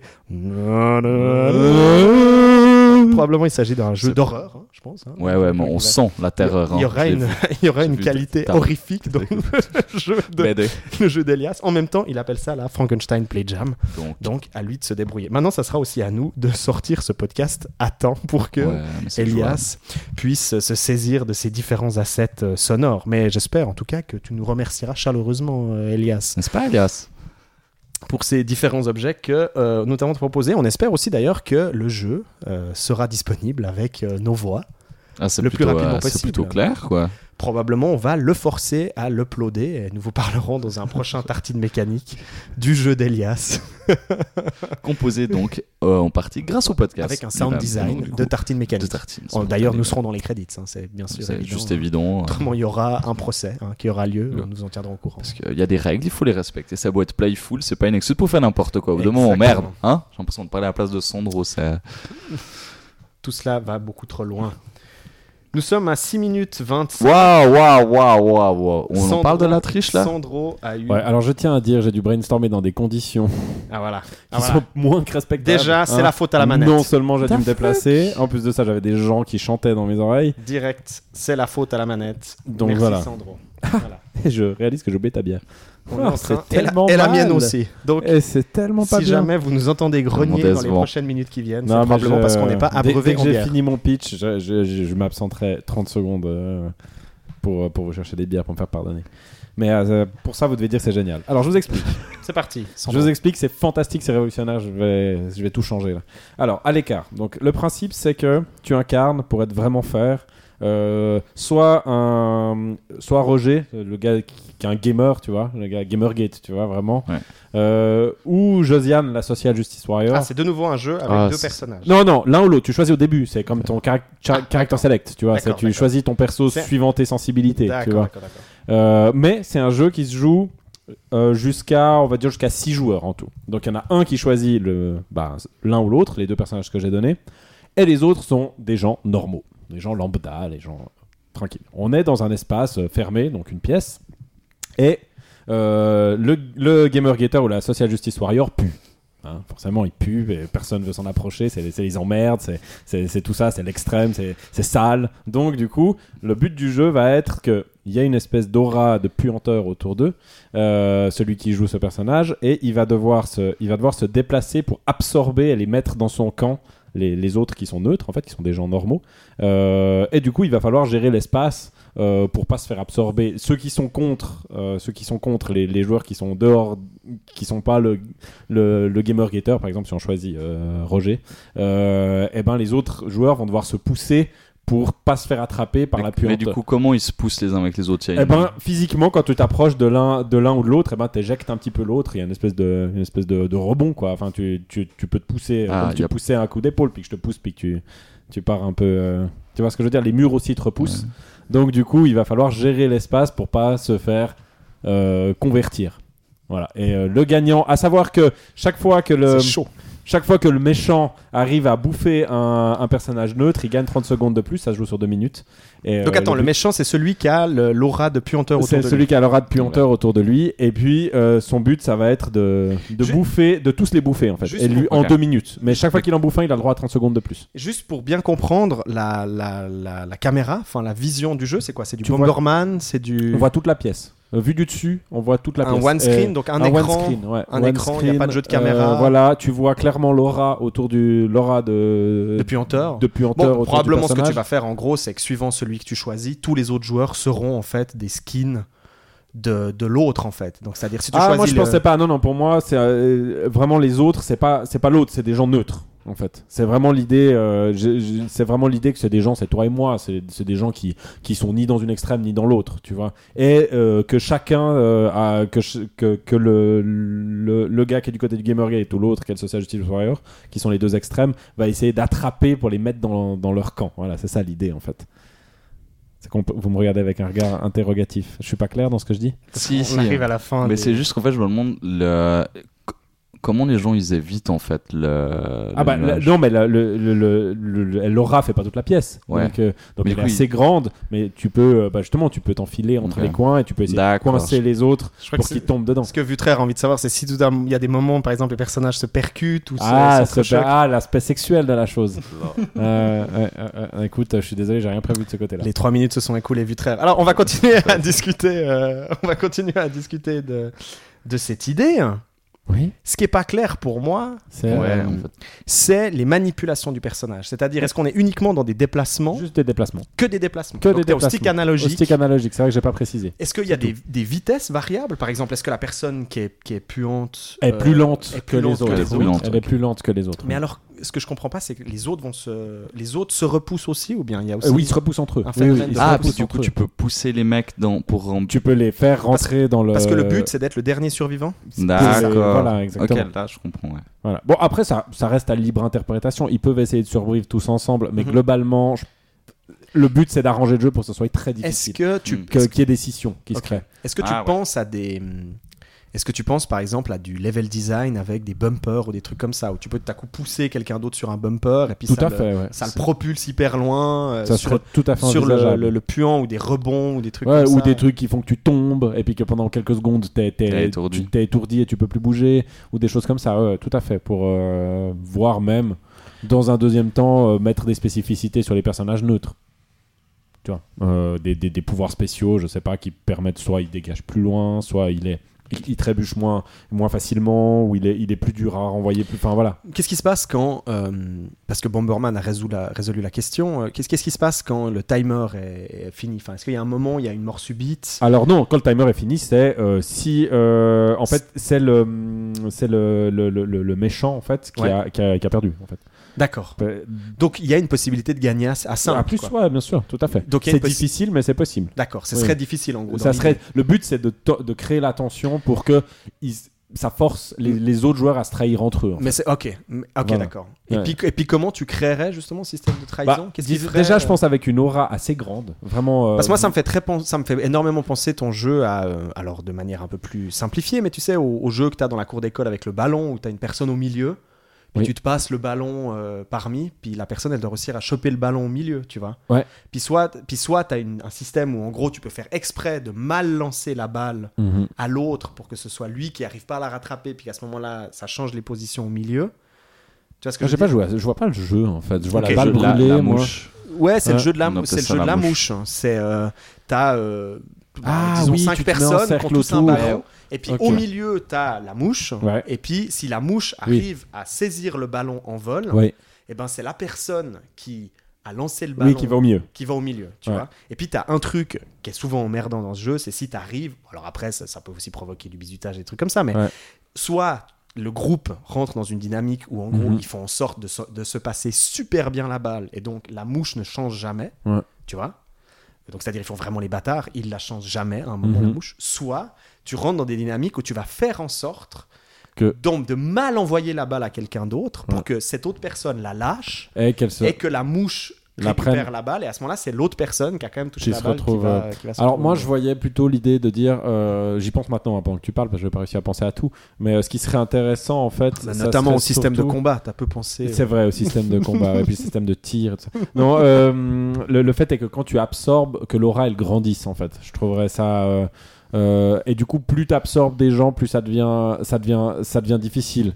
Euh, J'irais vers quelque chose Ah, comme ça. d'accord ouais. C'est-à-dire que tu as, tu as grandi cette espèce de masse critique. donc tu prends quand même un Tu risque en tant que joueur à donner en gros de la, de la chair à canon euh, enfin les autres joueurs au, Ouais. au pion Mais par contre, et j'y pense maintenant, j'y pense maintenant, ceux qui sont absorbés, ce qui serait très cool, ça serait que ceux qui sont absorbés euh, comment, ont aussi le contrôle sur le personnage. C'est-à-dire que du coup, on commence à contrôler le personnage à de plus en plus. ah, ouais, en fait, ça, ça serait assez marrant, je pense. Ouais. Euh, L'idée que du coup, bah, les coups de joystick, il faut commencer à se coordonner Mhm. euh, quand on commence à devenir cette grosse entité Ouais. euh, pour pouvoir a- absorber les derniers types. Ah, Sinon, ouais. euh, Donc et tu là, je pense que aussi de la coopération Voilà. du côté des pions exactement. Ouais. Ce, que je, ce que je pense qui est bien, c'est le twist aussi par rapport au jeu que tu disais de base, c'est que là, en fait, le pistiféré, il a le rôle assez cool d'avoir du pouvoir et c'est lui qui est nocif. Mhm. Je trouve qu'il y a quelque chose d'assez justif. Ok, je suis tout seul. Ouais, bah, ça fait très Mais- l'homme noir en fait Ouais, en fait, exactement, en fait. Exactement. Ouais, ouais. c'est juste. Ouais, c'est vrai, il y a quelque chose de très l'homme noir, mais dans un espace. Non, non. euh, ouais, moi, moi je fait. crois vraiment en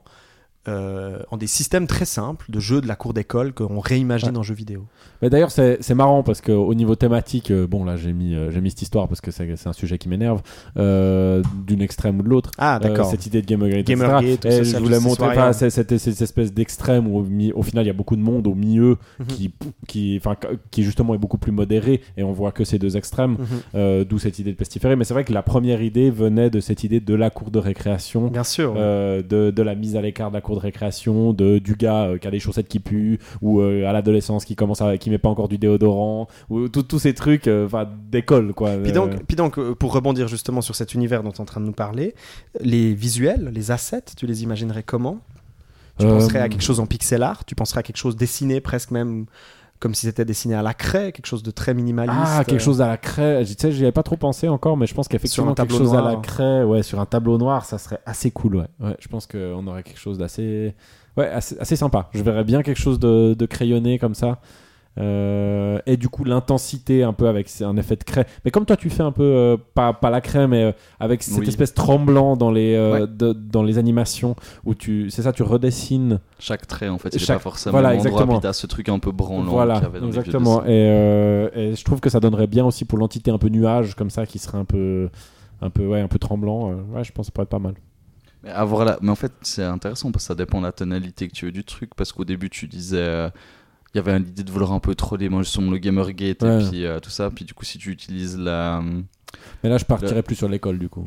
Ouais, ok, Ouais. du coup, tu, ouais, puis, puis tu que, ce, qui, est pas, ce qui est pas plus mal. Je pense que. Enfin, moi, ce que je préfère, enfin, parce que c'est mon. Enfin, voilà, j'ai- j'aime bien ce, ce moment-là. Là, bah, mon, mon jeu de société euh, tourne là autour aussi. C'est un moment que j'aime bien et qui me parle beaucoup.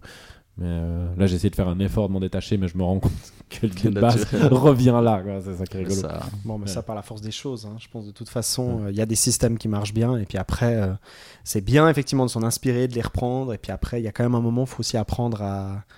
Je pense qu'il faut aussi apprendre à les abandonner, quoi, à les mettre de Mhm. côté ou à. Voilà, c'est ce qui permet aussi peut-être des fois de. de un peu comme euh, tu, un peu comme le designer de Love Letter ou qui lui s'éloigne beaucoup de Oh ces systèmes. oui, alors, Alors, pour ceux- balancés. pour la- explique, explique pour la, pour la mise en contexte, Ouais. peut-être, euh, donc euh, de Sandro parle de Seiji Kanai, qui est un auteur japonais que personnellement moi j'aime énormément, mais qui a effectivement, qui est un peu tombé dans ces dernières années dans une dynamique que moi je trouve un petit peu dommage, probablement Sandro aussi, euh, qui a trouvé un système de jeu, une mécanique de jeu qui a très bien marché dans un jeu qui s'appelle Love Letter, qui est un jeu de cartes donc un peu apéri- apéritif, avec quelque chose de très très punitif où en gros les parties peuvent vraiment durer euh, une minute, euh, voire Ouais, même ça. moins. Ça, peut être très très rapide, très punitif, très efficace. Et puis ben, le problème c'est qu'il est un peu en train de reprendre cette même mécanique. Et euh, on en est presque maintenant au 15e jeu euh, qui retravaille sur exactement le même système. Bah moi je suis très partagé par rapport à ça parce que bah, justement la question se pose aussi de moi en jeu de société si j'ai envie de qu'est-ce que j'ai envie de faire après? Et, euh, et je trouve intéressant en fait moi je pense qu'il aurait dû s'arrêter un moment mais je trouve très intéressant qu'avant Love Letter il y en a eu d'autres qui étaient sur le même principe et à Love Letter il est arrivé à quelque chose de d'essentiel en fait de- d'essentiel. Et c'est ce que je le reprocherais plutôt ça serait d'avoir continué Oui. mais je trouve intéressant l'idée de dire on met un- une mécanique en place et à la place de la jeter après l'avoir utilisée une fois, et ben on regarde ce qu'on peut en Bien faire sûr. de mieux. Et- Et, ça, je pense que des fois on le fait pas assez. Et il y a des itérations qui sont, il y a des itérations qui sont excellentes hein, de, de Love Letter. Il y a un autre jeu qui s'appelle Lost Legacy, euh, que- qui Mhm. est vraiment, vraiment, vraiment Ouais. très bien, qui reprend aussi beaucoup cette mécanique, qui est pour ma part, en tout cas pas aussi bien que Love Letter. non, mais pour qui moi, est, euh, euh, Love Letter là, c'est. le- mais, mais qui vraiment euh, utilise, euh, enfin transforme un tout petit peu la mécanique. On est dans quelque chose de très très simple. hein. C'est comme si vous preniez vraiment un, un- je sais pas, moi, c'est- des différences. Vous prenez, je sais pas moi, bah, je vois la boîte de Super Meat Boy, mais vous prenez Super Meat Boy puis vous changez juste un peu- le level design ou quelque chose comme Mhm. ça, ou peut-être. Ouais, il a, il a enlevé des. Enfin, c'est vraiment l'essentiel, quoi. Vraiment, c'est impressionnant euh, à quel point Love Letter, il- n'y a plus rien à l'enlever, quoi. C'est, il est arrivé à quelque chose de, enfin, de vraiment, euh, ouais, Ouais. impressionnant. Il décompose, il Ouais. décompose, ouais, vraiment. Le, le jeu de cartes et il le prend dans son, il le prend dans son essence. Bah surtout son système à lui, c'est ça. C'est vraiment, il a essayé de mettre, euh, on sent qu'il a essayé plusieurs choses et que là, il est arrivé à une espèce de pureté du, de sa mécanique où il est arrivé où où il n'y a plus rien en trop, elle fonctionne juste avec le minimum. Et c'est waouh. Quel titre tu donnerais à ton jeu, Sandro? Euh, ah, mais j'ai pas pensé à ça parce que j'ai, j'en ai, je suis parti sur à l'écart. euh, du coup, je Bah écoute, euh, dit, si euh, nos auditeurs euh, ont envie tout à coup de nous proposer certains visuels, Mhm. peut-être de Roger ou Josiane, ou certains level design, ou Oh si. Peut-être le main si- menu. Ou peut-être aussi des Attends, nouveaux attends, prénoms attends. pour nos personnages parce que Voilà, c'est ça, je crois qu'il Si est on temps part- aussi de. non, alors j'ai un truc. Si on part sur le, le côté école, j'aimerais bien un casse-toi tu pues. Casse-toi, Ah tu cool ouais. Ouais, je trouverais assez cool. Très bien, c'est noté. Bah voilà, casse-toi, tu pues. Si dorénavant vous voulez référer donc au projet de Sandro qui nous a proposé donc dans ce premier tartine mécanique, référez-y comme le projet Casse-toi, tu pues. Donc avec Roger ou Josiane. Merci beaucoup Sandro. On prend peut-être un moment Sandro pour discuter de, Ah oui, De ce que vous avez fait pendant que qu'on a là. fait discrètement, hein, comment on a, on Oh a- là là. Parce qu'on est un Je peu me sens des menacé. joueurs, tu sais. Non, écoute, euh, ça te menace pas vraiment. C'est juste qu'on a fait un petit pari avec euh, avec Vutraire. Oh Alors, bon, les auditeurs l'ont bien sûr déjà entendu, donc on va le faire assez rapidement. Mais en gros, euh, on a parié sur euh, le fait que tu dises ou pas le mot combat dans les trois premières minutes du pitch de ton jeu. tu n'as pas dit Tu l'as pas Eh, dit mec, c'est eh. Tu l'as pas dit pas dit le mot combat. Eh ouais. Vutraire Ah, c'est avait... pour ça que vous cherchiez les interactions, Je cherchais comme un gros Ah, clébard. T'as pas vu les yeux de David qui disaient non mais arrête, t'es vraiment pas sympa, c'est pas cool. C'est-à-dire, ça, ça sera peut-être à Ah, je comprends effectivement. mieux vos regards vides. Je me suis dit, il, il croit- mon truc il est pourri. Non, Et non, j'ai- non, vous étiez en train de. Ah, Ça, ça sera peut-être à discuter avec les auditeurs, c'est jusqu'à quel point on peut orienter, on peut orienter l'autre. Euh, si tout à coup on reprend peut-être une fois ce, petit jeu. Qu'est-ce qu'est- qu'est-ce qu'était à ton avis, Sandro, l'enjeu de ce pari? À l'enjeu de ce pari, euh, je sais pas. euh, Peut-être euh, proche. Non, le prochain qui passe à la casserole pour le thé. Enfin, non, je sais pas du tout. Alors, je vois Alors, l'enjeu du pari, tu veux le dire peut-être, Vitraire, comme c'est toi qui, qui a perdu? J'ai tellement peur, tu te rends pas compte. En gros, vu que j'ai perdu, j'ai écrit un article sur. Enfin, je fais une espèce de review du jeu que David décidera de me faire jouer. Oh là là. Donc, du coup, tout est possible. Voilà, réjouissez-vous. Hein. Ah, J'aurais dû peut-être mettre des conditions avant, tu sais, genre dans une langue que je peux lire, Ouais. ou moins d'une cinquantaine d'heures. Donc Enfin, je vais, non, je vais mais passer probablement un moment, donc je vais pas faire, bien sûr, je vais pas te donner un jeu de 60 Ouais. heures. hein, euh, Ah, mais on rigole. mais- Je vais euh, passer un certain moment pendant ce podcast à réfléchir, euh, à réfléchir à quel jeu je vais te donner, puis probablement je vais te le donner à la fin Ah du ouais, comme ça en plus tout le monde est. Ouais, ok, mais ça va, c'est parfait. Mais ça tombe bien. Je vais peut-être m'inspirer sur euh, ce qui se trouve autour de nous, on verra bien. Peut-être un jeu sur Virtual Boy, puisque je vois la Virtual Boy descendre. Je te la prête avec Bon, plaisir. ah bah, du coup, je vais perdre du poids à force de vomir. Hein, Donc je pense. précisons hein, que ça peut être aussi un article à chaud, hein, ça, pourrait être un jeu, ça peut être un jeu et Oui, contexte, oui, ça peut attends, être, tu, tu en Ouais. fais ce que tu veux, il ne s'agit pas forcément que d'une review, tu peux aussi eh, tout à fait Et parler si ça se trouve, ça va être une merveilleuse révélation pour moi et genre le. le- Eh bien, je, je- jamais à la disons, bonne- je gagnerais pas grand-chose à te faire jouer un mauvais jeu. Oui, oui. Ou, ou alors peut-être oui, en fait, quand même. J'allais dire. Merci Sandro pour Casse-toi tu pues. Pardonne-nous euh, de ne t'avoir écouté que modérément pendant le début de ton pitch. mon pitch. Ce qui est pas tout à fait vrai, hein, on t'écoutait quand Non, même, on t'écoutait quand même un petit peu. On est, on était très très attentif sur, Chaque mois. euh, Chaque, chaque chaque mois, sur voilà. tes mécaniques. hein. on se demandait s'il Ouais. allait avoir une mécanique de combat à un moment. Voilà. Quand tout à coup j'ai entendu qu'il y avait du coop, je me suis dit ah. Et puis. tu peux nous donner les interactions? Bon, et pa- passons. Alors, j'ai pas envie d'y rester beaucoup trop longtemps, mais je pense que ça peut être assez important, peut-être pour certains des auditeurs quand même ici qui nous entendent, peut-être nous exprimer là-dessus. Euh, j'ai pas envie de passer trop longtemps là-dessus parce que après on déblatère, on donne trop de place aussi à ce genre de, de choses. Mais je pense qu'il est quand même important que, euh, disons, pour vous mettre en place, disons, le contexte que vous vous connaissez, il y a eu assez récemment, disons, une sorte de micro-clash avec un journaliste euh, d'une presse Ah plutôt oui. générale sur Twitter. Euh, un clash qui a eu euh, comme sujet, disons, une manchette, une manchette de, de journal qui était vraiment, enfin, on était vraiment dans de la putaclic, on était dans du un jeu trash et autres, très problématique sur lequel euh, Sandro, euh, c'est toi Sandro, hein, Ouais, qui a fait, qui a réagi. fait, qui a réagi, hein, qui a fait, euh, qui a fait, disons, une vanne, hein, euh, en disant qu'il s'agissait plutôt d'une position ou d'une vision qui était très années, euh, années euh, 90, années 90. Et puis aussi, plus récemment, euh, même si vous, vous l'avez pas spécialement vu, il y a eu à la télévision, en tout cas en Suisse, euh, un documentaire sur euh, la violence dans le jeu vidéo, sur l'addiction et autres. Maintenant, j'ai pas spécialement envie de parler de ces objets euh, eux-mêmes, hein, parce que finalement, ils, Mhm. ils méritent pas plus que ça qu'on leur offre euh, une place dans notre podcast autour des mécaniques.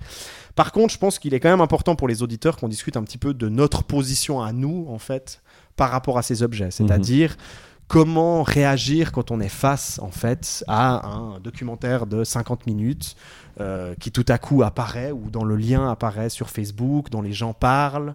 Euh, probablement aussi comme, disons, membre d'une scène locale de jeux vidéo, on va régulièrement peut-être avoir certains de nos amis ou certaines de nos connaissances. Moi, j'ai eu en tout cas énormément ça ce week-end parce que j'étais Ouais, en mariage, euh, qui m'ont demandé mon avis sur, qui m'ont donné mon, m'ont demandé mon avis sur euh, le documentaire, qui m'ont donné mon- demandé mon avis sur les jeux vidéo et la violence dans les jeux vidéo en général.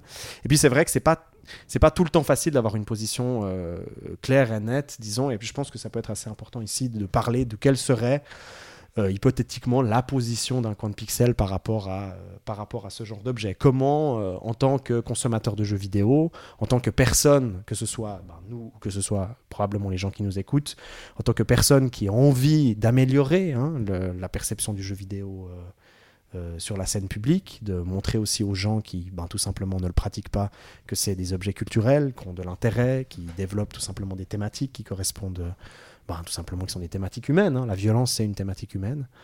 Euh, ben voilà, comment est-ce qu'on peut nous se positionner? Qu'est-ce qu'on peut dire à, euh, aux personnes justement qui sont confrontées tout à coup à euh, des gens qui les Moi, je distinguerais quand même deux questionne. choses. D'un côté, pour moi, il y a le, il y a effectivement euh, les journaux qui avant, enfin les plutôt les journaux, plutôt les journaux, le téléjournal, enfin la, la télé en l'occurrence là. Et puis effectivement l'autre c'était un journal le 20 minutes pour pas le citer, euh, qui euh, Le 20 minutes. le 20 minutes. Euh, et qui au début j'étais très il y a encore quelques années de ça ça m'énervait énormément en fait. J'étais vraiment très très énervé là contre. Je trouvais ça injuste. Euh, enfin beaucoup dans la rébellion. Et c'est vrai qu'aujourd'hui euh, ça a plutôt tendance à me faire rire en fait. Parce que je trouve que fait une fois qu'on a compris comment ça fonctionne et pourquoi ils font ça euh, et qu'au final c'est même pas en fait c'est pas par eux que passera le changement parce que eux ils suivent.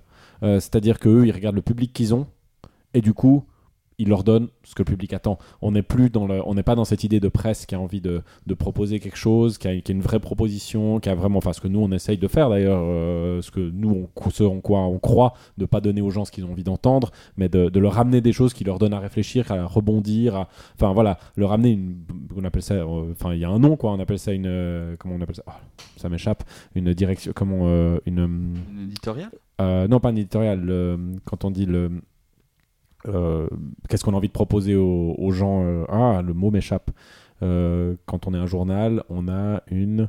bref, ça me reviendra. Mais bref, on a une direction dans laquelle Mhm. on a envie d'emmener les gens et on fait tout pour les emmener là, pour montrer que voilà, c'est ça qui nous intéresse, c'est ça qu'on a envie de vous proposer. Là, on n'est pas du tout dans cette démarche-là. On est dans une démarche de, on a envie de faire un maximum de pognon.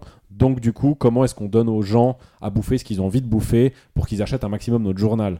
Oui, Et là, la question là- qui devient problématique, c'est avec la pratique actuelle du jeu vidéo euh, et tous les gens qui y jouent, est-ce que c'est est -ce c'est réellement des, des choses qui vont générer de l'argent, qui vont générer... euh, Alors je pense particulièrement dans le cas de la TSR, euh, j'ai j'ai participé justement à, un- donc la à télévision une suisse étude, télévision suisse romande, ouais. J'ai participé à une étude euh, justement qu'ils ont demandé pour savoir comment plaire aux jeunes. Et euh, la, celle qui faisait l'étude m'a dit que la moyenne d'âge, elle est de- entre 50 et 60 ans, je crois, des Ouais, gens qui regardent la, TSR, télévision, ouais. la, té- la télé- la télévision suisse romande. Et du coup, euh, c'est pas très étonnant du coup de faire des reportages qui vont dans ce sens-là, parce que c'est l'image qui ont les gens qui ont 50-60 ans, majoritairement du jeu vidéo. Donc- et euh, et j'ai pas, et pour moi, ça va dans cette idée de voilà d'abreuver dans, ce- dans ce sens-là, de dire ces gens-là ont peur, ils ont peur de ça. Alors du coup, on va faire des reportages sur la peur. Et, euh, et ils auraient ils auraient des gens de 15 ans, et ben ils passeraient leur temps à faire des reportages pour dire c'est super. Euh, c'est pas ils ont pas de race quoi. C'est pas du coup c'est pas c'est pas directement non mais c'est vrai c'est pas directement dirigé contre le jeu vidéo Euh, et c'est pareil pour tous les sujets. Ouais, ouais. On, on fait ce que la majorité de nos auditeurs ont envie d'entendre. Donc Donc toi, tu prônerais, donc, pour bien comprendre, tu prônerais plutôt donc, une prise de distance, totalement une prise de distance. attendre probablement que ces discours disparaissent, hein, puisqu'ils sont déjà quand même un peu en train de s'estomper. Et euh, c'est une question juste de temps en fait. Voilà. C'est vraiment une bête question de temps. Et vaut mieux probablement plus remplir les espaces ben, euh, de merveilleuses émissions comme le podcast Tartine Mécanique, Exactement. le podcast qui s'étale.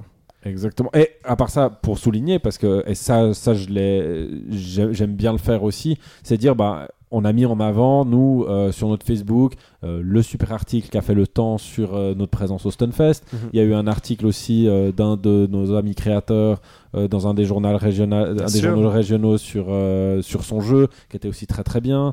On a, C'est en train d'arriver. il y a, y y même là aussi, j'en ai un sur mon bureau là qu'il faut dont faut que je parle. La presse genevoise aussi a parlé d'un d'un RPG qui a été fait à Genève avec un super article aussi très intéressant. Oui. Donc on voit que il y a plein de choses chouettes. De toute façon, c'est en train de changer. Et voilà, c'est en train de changer. Ouais.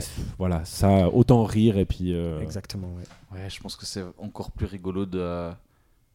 Enfin, ouais, c'est rigolo de s'en moquer parce que du coup, ça n'a aucun sens. Enfin, je vois. Il n'y a plus envie de gaspiller de l'énergie à vouloir construire un argumentaire ou bien prouver par ci ou par ça. Parce qu'en fait, ça a déjà été fait depuis un moment. Puis s'ils refusent de l'écouter, euh, autant s'en moquer. Quoi. Je pense que ça aura plus d'effet. Puis comme tu dis, finalement, ça, ça, ça prêche à des, déjà à des convertis, du coup. euh, voilà. mhm. Oui, puis Ah, alors au-delà peu- de ça, si je peux, si je peux vraiment donner mon avis, parce que je pense que je suis le seul des trois à, à À l'avoir avoir vu le reportage, euh, Oui, c'est vrai. le reportage à la télévision. Euh, je, je pense que le, le problème réel, disons, du, du reportage, c'est pas forcément la. Pour, pour moi, c'est un sujet qui fait sens. Ça peut être intéressant de discuter, par exemple, de la manière dont un Call of Duty est pensé, peut-être, au sein d'Activision pour générer de l'addiction pour générer une forme de plaisir qui est borderline justement agressif, une sorte d'envie d'y revenir, euh, une rage, parce que ça permet d'avoir plus de joueurs, ça permet de les faire revenir sur le jeu. Je suis convaincu qu'il existe aussi beaucoup dans le jeu mobile ben, des psychologues qui sont de l'autre côté de la barrière, puis qui sont des gars qui offrent leurs services, comme on a ça aussi à Las Vegas, comme on a ça avec les pachinko au Japon, qui offrent leurs services pour ben, tout simplement utiliser leurs recherches à des fins que nous on jugerait euh, mauvaises, en, en guillemets, qui sont mhm. des, des fins. euh, Alors après, est-ce que ça, ça existe ou pas dans Call of Duty? C'est typiquement le genre de questions qui devrait être directement posées concrètement par un reportage télévisé Mhm. ou par une analyse. C'est justement ça qu'il faudrait résoudre. C'est si ces objets-là sont vraiment construits comme ça. Là, on est dans des discours qui sont trop généraux et je pense que le problème principal de ces documentaires, c'est que c'est pas une question de connaître ou pas les objets, c'est pas une question que les réalisateurs connaissent ou pas, qu'ils aient touché ou pas une manette ou qu'ils aient joué ou pas à Call of Duty, mais c'est juste, il s'agit tout simplement, on est en train de parler d'un jeu vidéo, il s'agit de parler de quelque chose de concret, d'un système de jeu. Par exemple, si on parle de GTA, ben, comment est-ce que les mécaniques de jeu de GTA gèrent par exemple la violence? Est-ce qu'il est important, par exemple, dans un documentaire, de parler du fait que dès qu'on fait un crime, ben, on aura la police qui va nous poursuivre? Donc Mhm. immédiatement, on aura une réponse dans l'interface du fait qu'on a fait quelque Une chose, sanction morale une sanction par le morale système. par Ouais. le système. Alors après, on peut aussi discuter de la manière dont c'est fait dans GTA, parce que bien sûr aussi le propos de GTA c'est autre chose. Mais, euh, mais vraiment, je pense que voilà, un documentaire intelligent, ce serait un documentaire qui, qui- qui parle aussi vraiment concrètement de l'objet. C'est-à-dire si vous faites ça pour le cinéma avec un film extrêmement violent, c'est comme s'arrêter par exemple sur un Starship Troopers de Verhoeven et puis ben voilà, puis uniquement regarder la surface puis dire c'est un film violent quoi. Mhm. C'est un film, c'est un film violent, point. Et, euh, et ne pas aller réellement dans le film, voir comment le jeu d'acteur est construit, comment bah, tout simplement le montage est fait, et réellement comprendre qu'est-ce qui est en train d'être travaillé comme discours autour de la violence. Donc voilà, il faudrait juste des documentaires, à mon avis, qui. On en est au point, enfin, où on arrête d'écrire des bouquins qui s'appellent Qui a peur des jeux vidéo, euh, qui sont des trucs hyper généraux. On arrive enfin dans des bouquins écrits sur Spelunky, des bouquins écrits sur des objets précis, des analyses précises sur des jeux, des objets et des sujets concret, où on a vraiment quelque chose de précis qu'on peut discuter. Mhm. Euh, donc voilà, mais je, je partage effectivement cette position, euh, même si je trouve, euh, bah, comme vous avez vu, je trouve quand même un- important quand même d'en discuter un petit peu, puis que les auditeurs ils connaissent aussi un petit peu notre position par rapport à ça. Donc on va pas en faire, on va pas en faire tout un foin et puis sous-trager de ça. De toute façon, les choses vont changer. Bah, Pour l'anecdote, d'ailleurs, je me suis beaucoup posé la question s'il fallait que je réécrive, que je regarde l'émission et que je réécrive un article comme je l'avais voilà, fait à l'époque. Exactement. ouais. Et euh, honnêtement, je me suis dit que ça ne valait plus la peine. Oui, oui. Vraiment, c'est ça que j'ai ressenti. C'était pas, j'ai pas eu l'impression que la première fois ça a été très utile. Mhm. Euh, C'est-à-dire que oui, les, les, les gens ont bien réagi, ils ont trouvé l'article intéressant, ils l'ont trouvé, euh, voilà. Mais pour les gens qui étaient en fait dans la communauté des joueurs, euh, même élargie, mais pour la TSR, je sais que euh, là-bas ça avait été lu, Ouais. euh, mais ça change rien parce qu'encore Oui, une oui. fois, pour le problème que j'ai expliqué tout à l'heure. D'autant plus que nous aussi, à notre tour, il ne faut pas qu'on rentre dans des, dans des discours euh, englobants, c'est-à-dire les médias sont comme ci, les médias sont comme ça, Mhm. mais qu'on remarque aussi ben, typiquement que la même chaîne de télévision a fait une émission beaucoup plus ouverte il y a un ou deux ans, qui était beaucoup plus tolérable par rapport à, à la vision du, du jeu vidéo qu'elle présentait. Donc voilà, il s'agit juste de la vision de deux réalisateurs qui est relativement rétrograde, voire un tout petit peu justement. euh, enfin, en tout cas, c'est pas très bien documenté, c'est pas très bien construit. C'est ça. Je pense que c'est vraiment ça qu'il faut souligner. C'est-à-dire que d'une proposition. Ce qui est rigolo, c'est que quand ils en parlent en bien ou en mal, dans tous les cas jusque-là, ils nous ont proposé des travaux qui sont, qui sont un peu ridicules en fait. Voilà, ouais. Parce que c'est pas. Moi, je m'en fous qu'ils en parlent en bien ou en mal, mais c'est que c'est mal fait. Comme tu dis, il y a plein de choses à dire en mal, Mhm. euh, il y a plein de problématiques intéressantes à aborder, Qui mais quoi qu'il en- qui existent réellement et qui sont vraiment à discuter. Mais dans les deux cas, ils sont pas foutus de faire quelque chose de correct parce que c'est fait par-dessus la jambe, quoi. Et Oui. ben voilà, on va conclure sur ce petit sujet. Euh, Et on va quand même terminer, puisqu'on a la chance d'avoir une question du public. Oh. Premier tartine mécanique. The fuck? Ah yeah. Premier tartine mécanique. Première question euh, du public. Et on espère qu'on en aura beaucoup plus. Donc on vous rappelle aussi, bien sûr, n'hésitez pas, hein, que ce soit sur notre Facebook, que ce soit sur notre Twitter, que ce soit sur ben, tout simplement le blog, hein, le site Un coin de pixel, ou en passant par euh, l'adresse mail Mhm. hein, d'un compte pixel, un compte pixel Ouais. gmail.com. Euh, non, c'est euh, Ah. euh, non non c'est euh, alors il y a info at uncoinpixel.ch Ah, voilà. et puis autrement vous pouvez directement aller aussi sur le site il y a un formulaire contact vous n'hésitez pas euh, ça arrive sur cette adresse là Voilà. donc euh, vous pouvez aussi euh, Et donc, balancer, je euh, recevrai vos questions, moi, le grand modérateur, je recevrai vos questions et euh, bien sûr, donc des questions qui traitent, hein, qui peuvent traiter de tout, hein, même si vous avez compris plus ou moins que notre Sauf de podcast, notre intimité. Sauf de notre intimité alors. même si, si peut-être un, un petit, une petite somme est attachée au, ou un peu de bière pour ou un peu de bière ça suffit il y a- y, mon adresse quelque part, on l'a trouvé facile. voilà pour envoyer les bières Première question, donc euh, c'est une question qui nous vient euh, d'Aurélien Dacampo, oh qui est quelqu'un qu'on connaît, hein, Oui. dont on a un tout petit peu parlé avant, qui travaille sur un jeu qui s'appelle Looking for Imago, qui est donc un créateur euh, donc, euh, qui évolue aussi un petit peu dans la scène dans laquelle Mhm. on évolue. Et euh, qui nous a très gentiment donc envoyé une question quand il a appris qu'on faisait, on allait enregistrer ce podcast. Donc lui, ce qui l'intéresse tout particulièrement, et c'était les questions qu'il voulait nous poser, c'est euh, la mécanique du risk versus reward, donc du risque contre euh, la récompense. Mhm. Et euh, il aimerait bien qu'on passe peut-être un petit peu un petit moment. Donc voilà, euh, toute sa question c'est quels sont les éléments caractéristiques d'une situation risk-reward. Donc qu'est-ce que nous on définirait Mhm. comme une situation risque euh, risque contre euh, récompense. Et puis quels sont surtout selon euh, nous comme ça hein, sur le sur le coup euh, les meilleurs jeux qui exploitent ou nous ont une situation qui exploite le mieux euh, ce concept. Alors les exemples qu'il donne, que probablement Sandro va pouvoir sortir, c'est l'exemple de Spelunky, où il parle du vendeur Ouais. susceptible et du totem de scarification. Et puis il parle aussi de The Binding of Isaac. Il parle aussi de The Binding of Isaac, donc euh, avec tout le, bah, tout simplement le, le danger hein, de continuer ou de s'arrêter. hein. Moi, ça m'a fait beaucoup penser. euh, on peut aussi rebondir là-dessus. Ça m'a fait beaucoup penser à une mécanique qui est euh, qui est pas mal utilisée euh, dans le jeu de société, dans le, dans le jeu de plateau, mais aussi dans le jeu de cartes. Que, en fait, ça ressemble énormément à la mécanique qu'on appelle la mécanique du stop ou encore. Mhm. C'est assez amusant d'ailleurs que dans le jeu vidéo on parle du risque versus reward Mhm. et que dans le jeu de plateau on ait un, un autre terme pour ça, le stop ou encore. Donc l'idée du stop ou encore elle est finalement assez simple hein, dans, un jeu de, dans un jeu de cartes. C'est vous avez un deck de cartes, euh, vous avez probablement une carte sur laquelle il ne faut pas tomber Mhm. et donc vous pouvez continuer à piocher des cartes euh, pour continuer à accumuler des richesses ou des points, mais si vous tombez sur cette carte fatidique, vous perdez tout, ou Mhm. alors euh, vous perdez une partie euh, donc des cartes que vous avez piochées.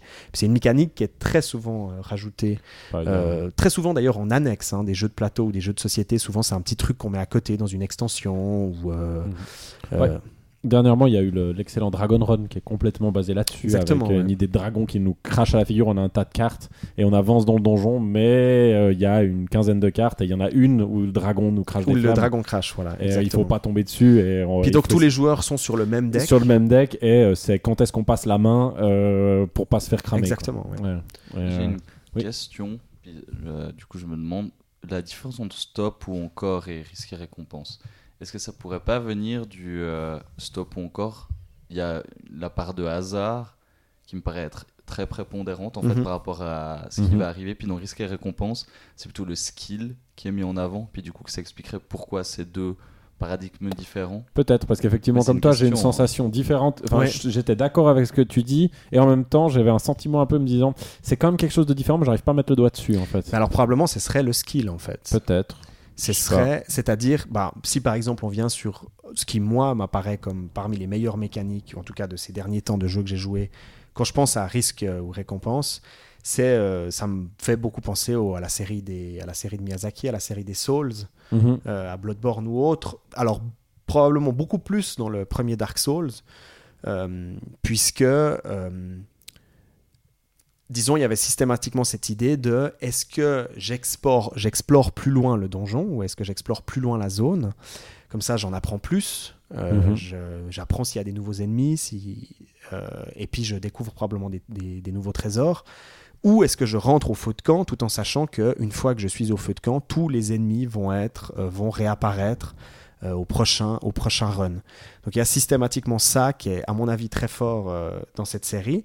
Maintenant, ce que je trouve très intéressant, c'est la manière. Il y a un moment qui, pour moi, est, est- est systématique en fait dans cette série des Souls, mais aussi dans Bloodborne. C'est le moment où tout à coup le joueur, euh, il réalise en fait que la meilleure manière de jouer à ces jeux, pour être le plus efficace, c'est très souvent en fait de prendre en compte l'univers du jeu avec le rapport à la mort, au fait qu'on va systématiquement mourir et qu'on est un personnage qui est lui-même immortel puisqu'il Mhm. revient tout le temps, et donc de faire ce que certains appellent dans la communauté des suicide runs, donc des courses suicides, où on se contente, puisqu'on n'a plus rien à perdre, on n'a plus Mhm. d'âme, on n'a plus d'expérience à perdre, on se Mhm. contente de courir le plus loin possible en fait euh, dans le donjon pour apprendre le plus d'informations euh, le plus d'informations qu'on peut sur la zone en fait. Je trouve assez intéressant comme tout à coup euh, les systèmes de Dark Souls en fait nous poussent à un certain moment ou invitent le joueur ou peut-être c'est les communautés eux-mêmes qui ont décidé de le faire à un moment à en fait péter ce système de risque versus reward euh, pour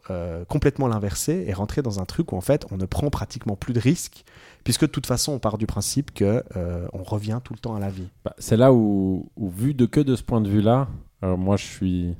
Bah, c'est un petit peu, au final, on retrouve effectivement Spelunky, mais Spelunky, pour empêcher ça, fait- génère aléatoirement ces niveaux, Voilà, ce qui fait ouais, qu'on ne peut jamais faire ça. On ne peut jamais faire On ça. ne peut jamais faire ça et on est toujours obligé de jouer le jeu en fait parce que sinon euh, bah voilà c'est pas possible autrement Euh, mais j'aimerais revenir sur l'idée du skill euh, qui séparerait le risk and reward du euh, comment plus on- Stop. euh, stop ou Stop encore ou encore, ouais. euh, euh, Qu'est-ce que vous entendez par skill Le fait du, du- de comment on manie le personnage et le- des capacités physiques Bah. donc du, du personnage qui la personne qui tient la manette, c'est ça? Bah, C'est-à-dire Ah, que dans le stop ou encore, tu as uniquement une notion de chance.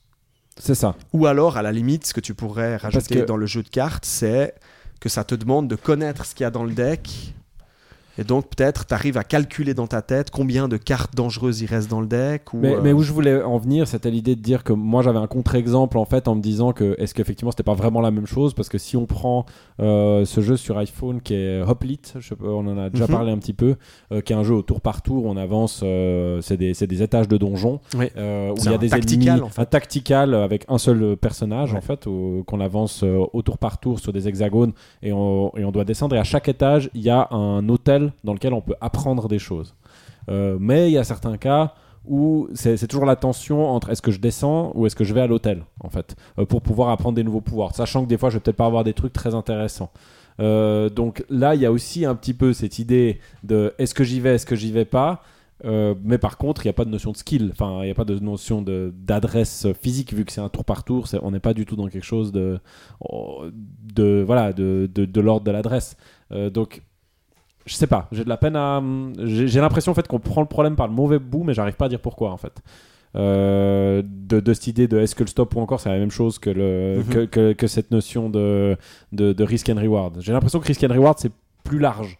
En fait, c'est plus qu'une. euh, Moi, j'ai l'impression que ça même ça en- englobe en fait l'idée de prise de décision pour, pour, et qui est inhérente au jeu Ouais, en fait. moi, Et euh, du coup, j'ai de la peine à limiter. Pour donner un, un exemple concret, puisque j'ai travaillé pour ma part directement avec Aurélien, donc, euh, qui a posé Mhm. la question euh, lors de la Level Design Game Jam, qui a organisé un coin de pixels, Ouais. euh, donc sur un niveau de Mario Maker. Je me souviens justement d'avoir beaucoup discuté avec Aurélien du, on a fait, disons, un, un- un premier décor qui est en une sorte de creux, comme une sorte de puits, où vraisemblablement on voulait diriger le joueur vers ce puits en fait. Mais le problème c'est que puisqu'on a le puits, on a aussi un autre côté du décor qui va remonter de l'autre côté du décor et dans lequel on, on doit quand même penser la possibilité que le joueur il puisse tout simplement plutôt que de descendre directement, plutôt que de penser à descendre, il va faire ce qu'on fait très souvent dans un jeu de plateforme à la Mario, c'est-à-dire d'aller de, de gauche à droite. Puis donc c'était très important pour lui, et puis j'en suis d'accord avec lui. Puis peut-être c'est aussi ça qu'il entend par risk euh, and reward,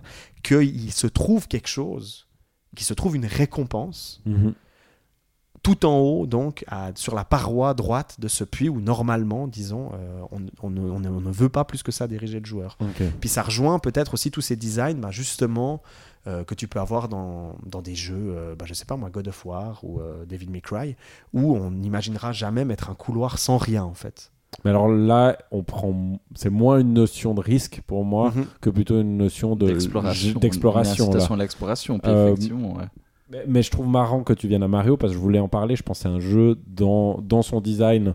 euh, bah, D'ailleurs, allez regarder l'excellente vidéo de. Je, link souvent Games Maker Toolkit euh, qui a fait une très bonne vidéo d'analyse du game design de Mario.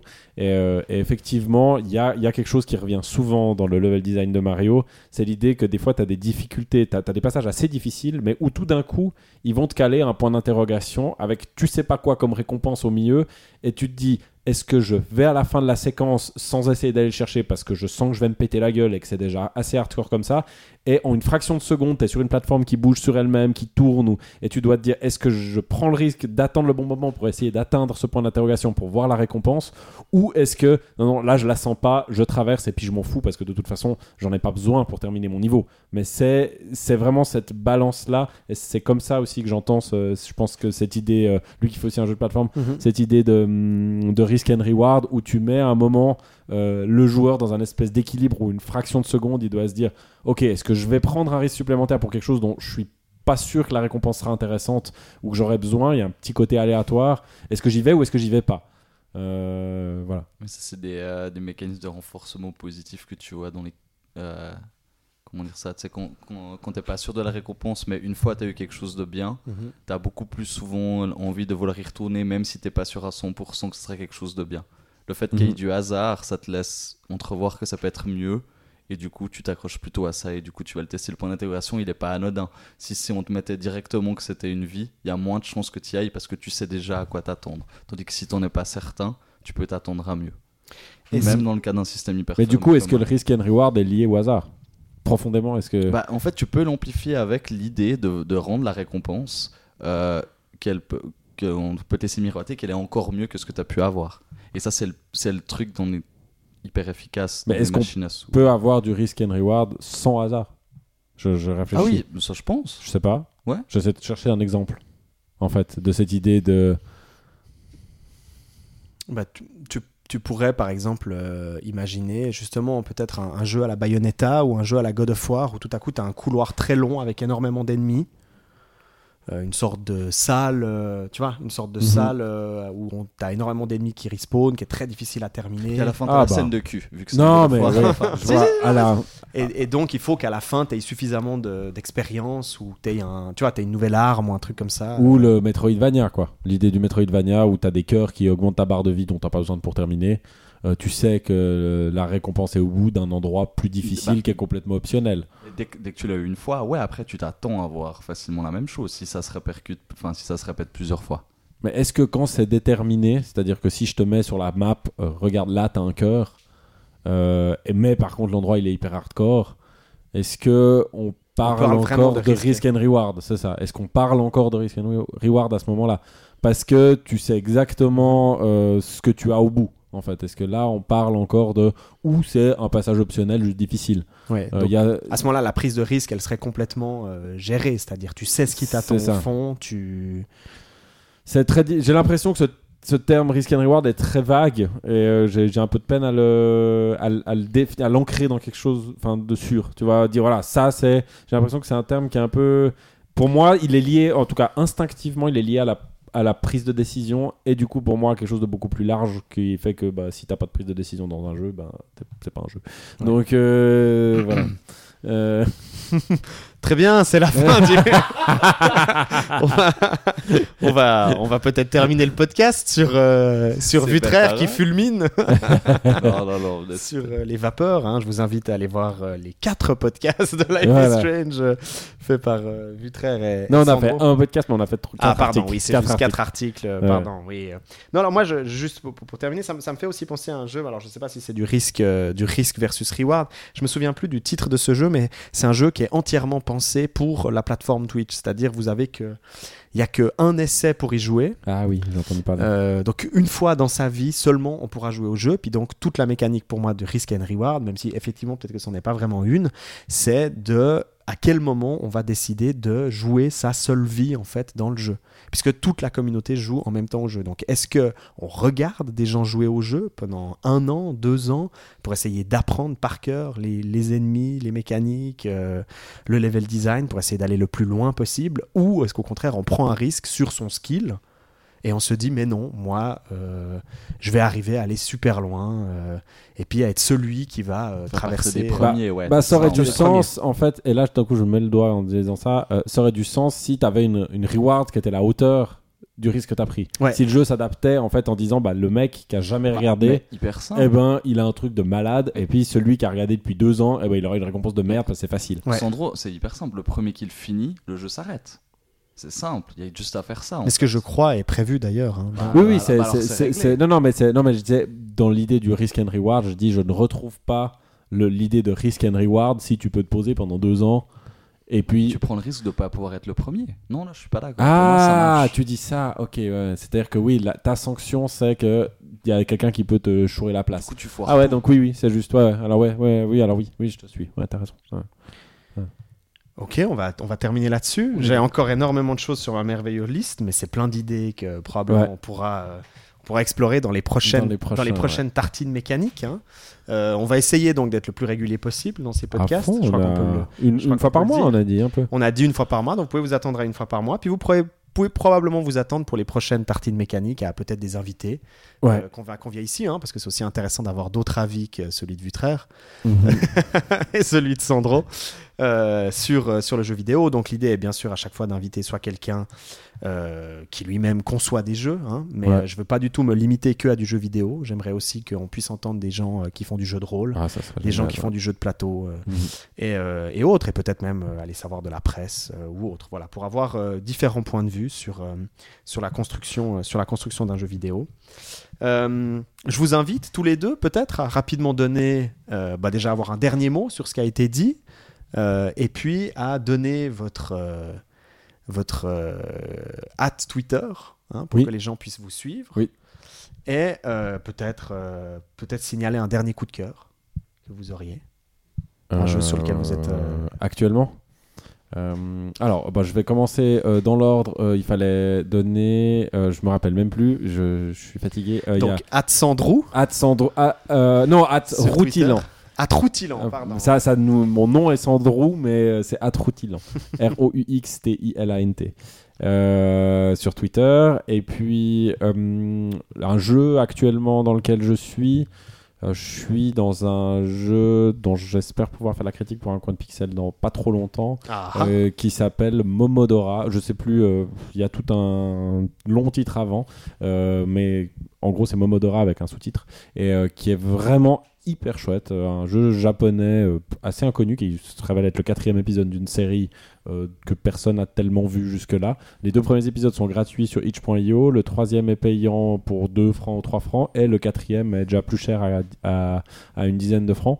Et c'est vraiment, bah, c'est l'idée d'un Dark Souls, en- enfin de cette espèce de nouvelle génération, un peu où on revient à, à, hum, à ces jeux euh, où il faut apprendre des patterns, il faut apprendre des séquences de jeu, recommencer, ainsi de suite, euh, en 2D simplement avec euh, avec ouais, avec un déroulement 2D, ce qui me plaît beaucoup parce que pour moi, euh, j'ai beaucoup de peine des fois avec la série, euh, avec cette série-là, de par certaines micro-imprécisions qui ont tendance, dues à la 3D, qui ont tendance à m'agacer. Alors là, je, je retrouve quelque chose de très chouette au niveau du gameplay, quelque chose de très précis, et puis avec un univers euh, hyper choupi en fait, euh, qui, est, qui est rigolo, qui est en contraste total avec, euh, avec le côté hardcore du jeu en fait, Euh, mais vraiment très agréable. Ouais. Euh, c'est gênant. enfin, non, ça, ça va. Euh, mon pseudo, c'est euh, at W-U-T-H-R-E-R. Et le dernier truc auquel j'ai joué, euh, c'est Uncharted 4 en fait. Eh ben c'est parfait. Tu vas pouvoir écrire un article sur Non, Uncharted c'est le 4. pire. Oh ouais, Euh, ok, d'accord. Bon bah je suis prêt, mais ça va être hyper. Préparez-vous à Vutraire qui écrit sur Uncharted 4. J'avais tellement envie de jouer un truc simple et tout, et du coup c'était parfait. Mais bon, on verra, vous verrez, vous comprendrez. Ah ouais, dans le genre simple. Eh bien, tu peux le prendre de tous les coins. hein. Tu peux prendre de Ah tous les coins de il y a- plein de choses à dire de ce tu, côté-là. tu peux parler ouais. du quatrième chapitre, tu peux parler euh, des dialogues hein, à choix multiples qui sont extrêmement efficaces et utiles, hein, qui, changent tout l'intérêt du jeu. Tu peux parler des systèmes de combat. Tu peux pas- Enfin bref, voilà. Euh, Un petit article sur Uncharted 4. Voilà, on se réjouit. On se réjouit. on se réjouit. franchement, tu y avais pensé avant. Non, Euh, tu viens de le dire. plus, je voulais. Je pensais à autre chose en fait. Je, pensais, je, te, je te dis pas parce que si une prochaine fois j'ai de nouveau ce pouvoir, je vais utiliser ces jeux. Euh, et donc euh, voilà, ah ben, super. Ben, J'en profite pour vite, euh, moi, euh, me, presse- me- disons, indiquer aussi mon Twitter. Donc n'hésitez pas à me suivre. C'est Tafia Chagata. Euh, T-A-F-I-A et puis T-C-H-A-G-A-T-A. Mais surtout, n'hésitez pas à suivre, hein, puisque Sandro, tu Oui. postes très récemment aussi des, des indications. Le Twitter et aussi bien sûr la page Facebook Oui. d'un coin de pixel. Oui. Mais bon, The Place to Be, c'est quand même le site internet. Donc Mhm. n'hésitez pas aussi à balancer euh, vos commentaires. On a aussi une, euh, une chaîne euh, YouTube abonnez-vous. Enfin, de toute façon, si vous êtes là jusqu'à la fin du podcast, c'est que vous nous aimez. Voilà. Et on vous aime. Ouais, Vous aimez les aime. tartines et vous aimez la mécanique. Et nous aussi, on aime ça. Donc ça veut dire que vous êtes prêts à tout pour nous. Euh, non, mais plus sérieusement, donc pour revenir vraiment, n'hésitez pas à nous faire vos feedbacks. Qu'est-ce qui a marché? Qu'est-ce qui n'a pas marché? Qu'est-ce que vous avez aimé? Qu'est-ce que vous avez détesté? Est-ce que vous trouvez que Vutraire a été profondément raciste envers les Français, hein, puisque c'est un des sujets politiques euh, principaux en Suisse ces derniers temps, avec son chaussette provençale Est-ce que vous jugez que Sandro devrait passer hein, chez le psychologue pour son casse-toi tu pues? Vraisemblablement, certaines choses se sont passées dans sa jeunesse Bah oui, c'est Des des, problématiques qui ressortent dans son game design. En tout cas, merci à tous les deux. Et puis merci, à, vous. toi. Merci, Merci, euh, euh, merci. à tout le monde. Merci au maître de cérémonie. Ouais. Et c'est la fin de Tartine Mécanique. Ah là là. Est-ce qu'on fait, Bon. on fait des bisous à la fin? Non, comment on fait avec des tartines? On mâche? Euh, Dommage. je sais à la pas. fin de la tartine. Ah, moi, moi, moi, j'aimais On bien fait- les on fait le- bisous. Oh, le bisou? Moi, je suis assez bisous. Moi, Alors, j'aime on bien l'idée de mâcher la tartine. Ah, J'aime d'accord. Tous ensemble. Ah, vous, vous... Et en plus, elle vient de tomber par terre, mais de l'autre côté, tu sais. Ah, aussi- Elle est bien sale comme ça. Eh bien, on vous Ah, dit au revoir. Sandro fera des bisous sur Et sa vous, vous tartine. mâcherez. Parce qu'au euh, final, on peut faire ce qu'on veut avec une tartine. Exactement. Et moi, je Sandro- fais des bisous à la tartine. Sandro Donc, embrasse pas un jeu. la tartine et nous, nous la mangerons. Au revoir. Au et puis, ben, à tout bientôt. À tout bientôt. prochain podcast. Ouais. Bye.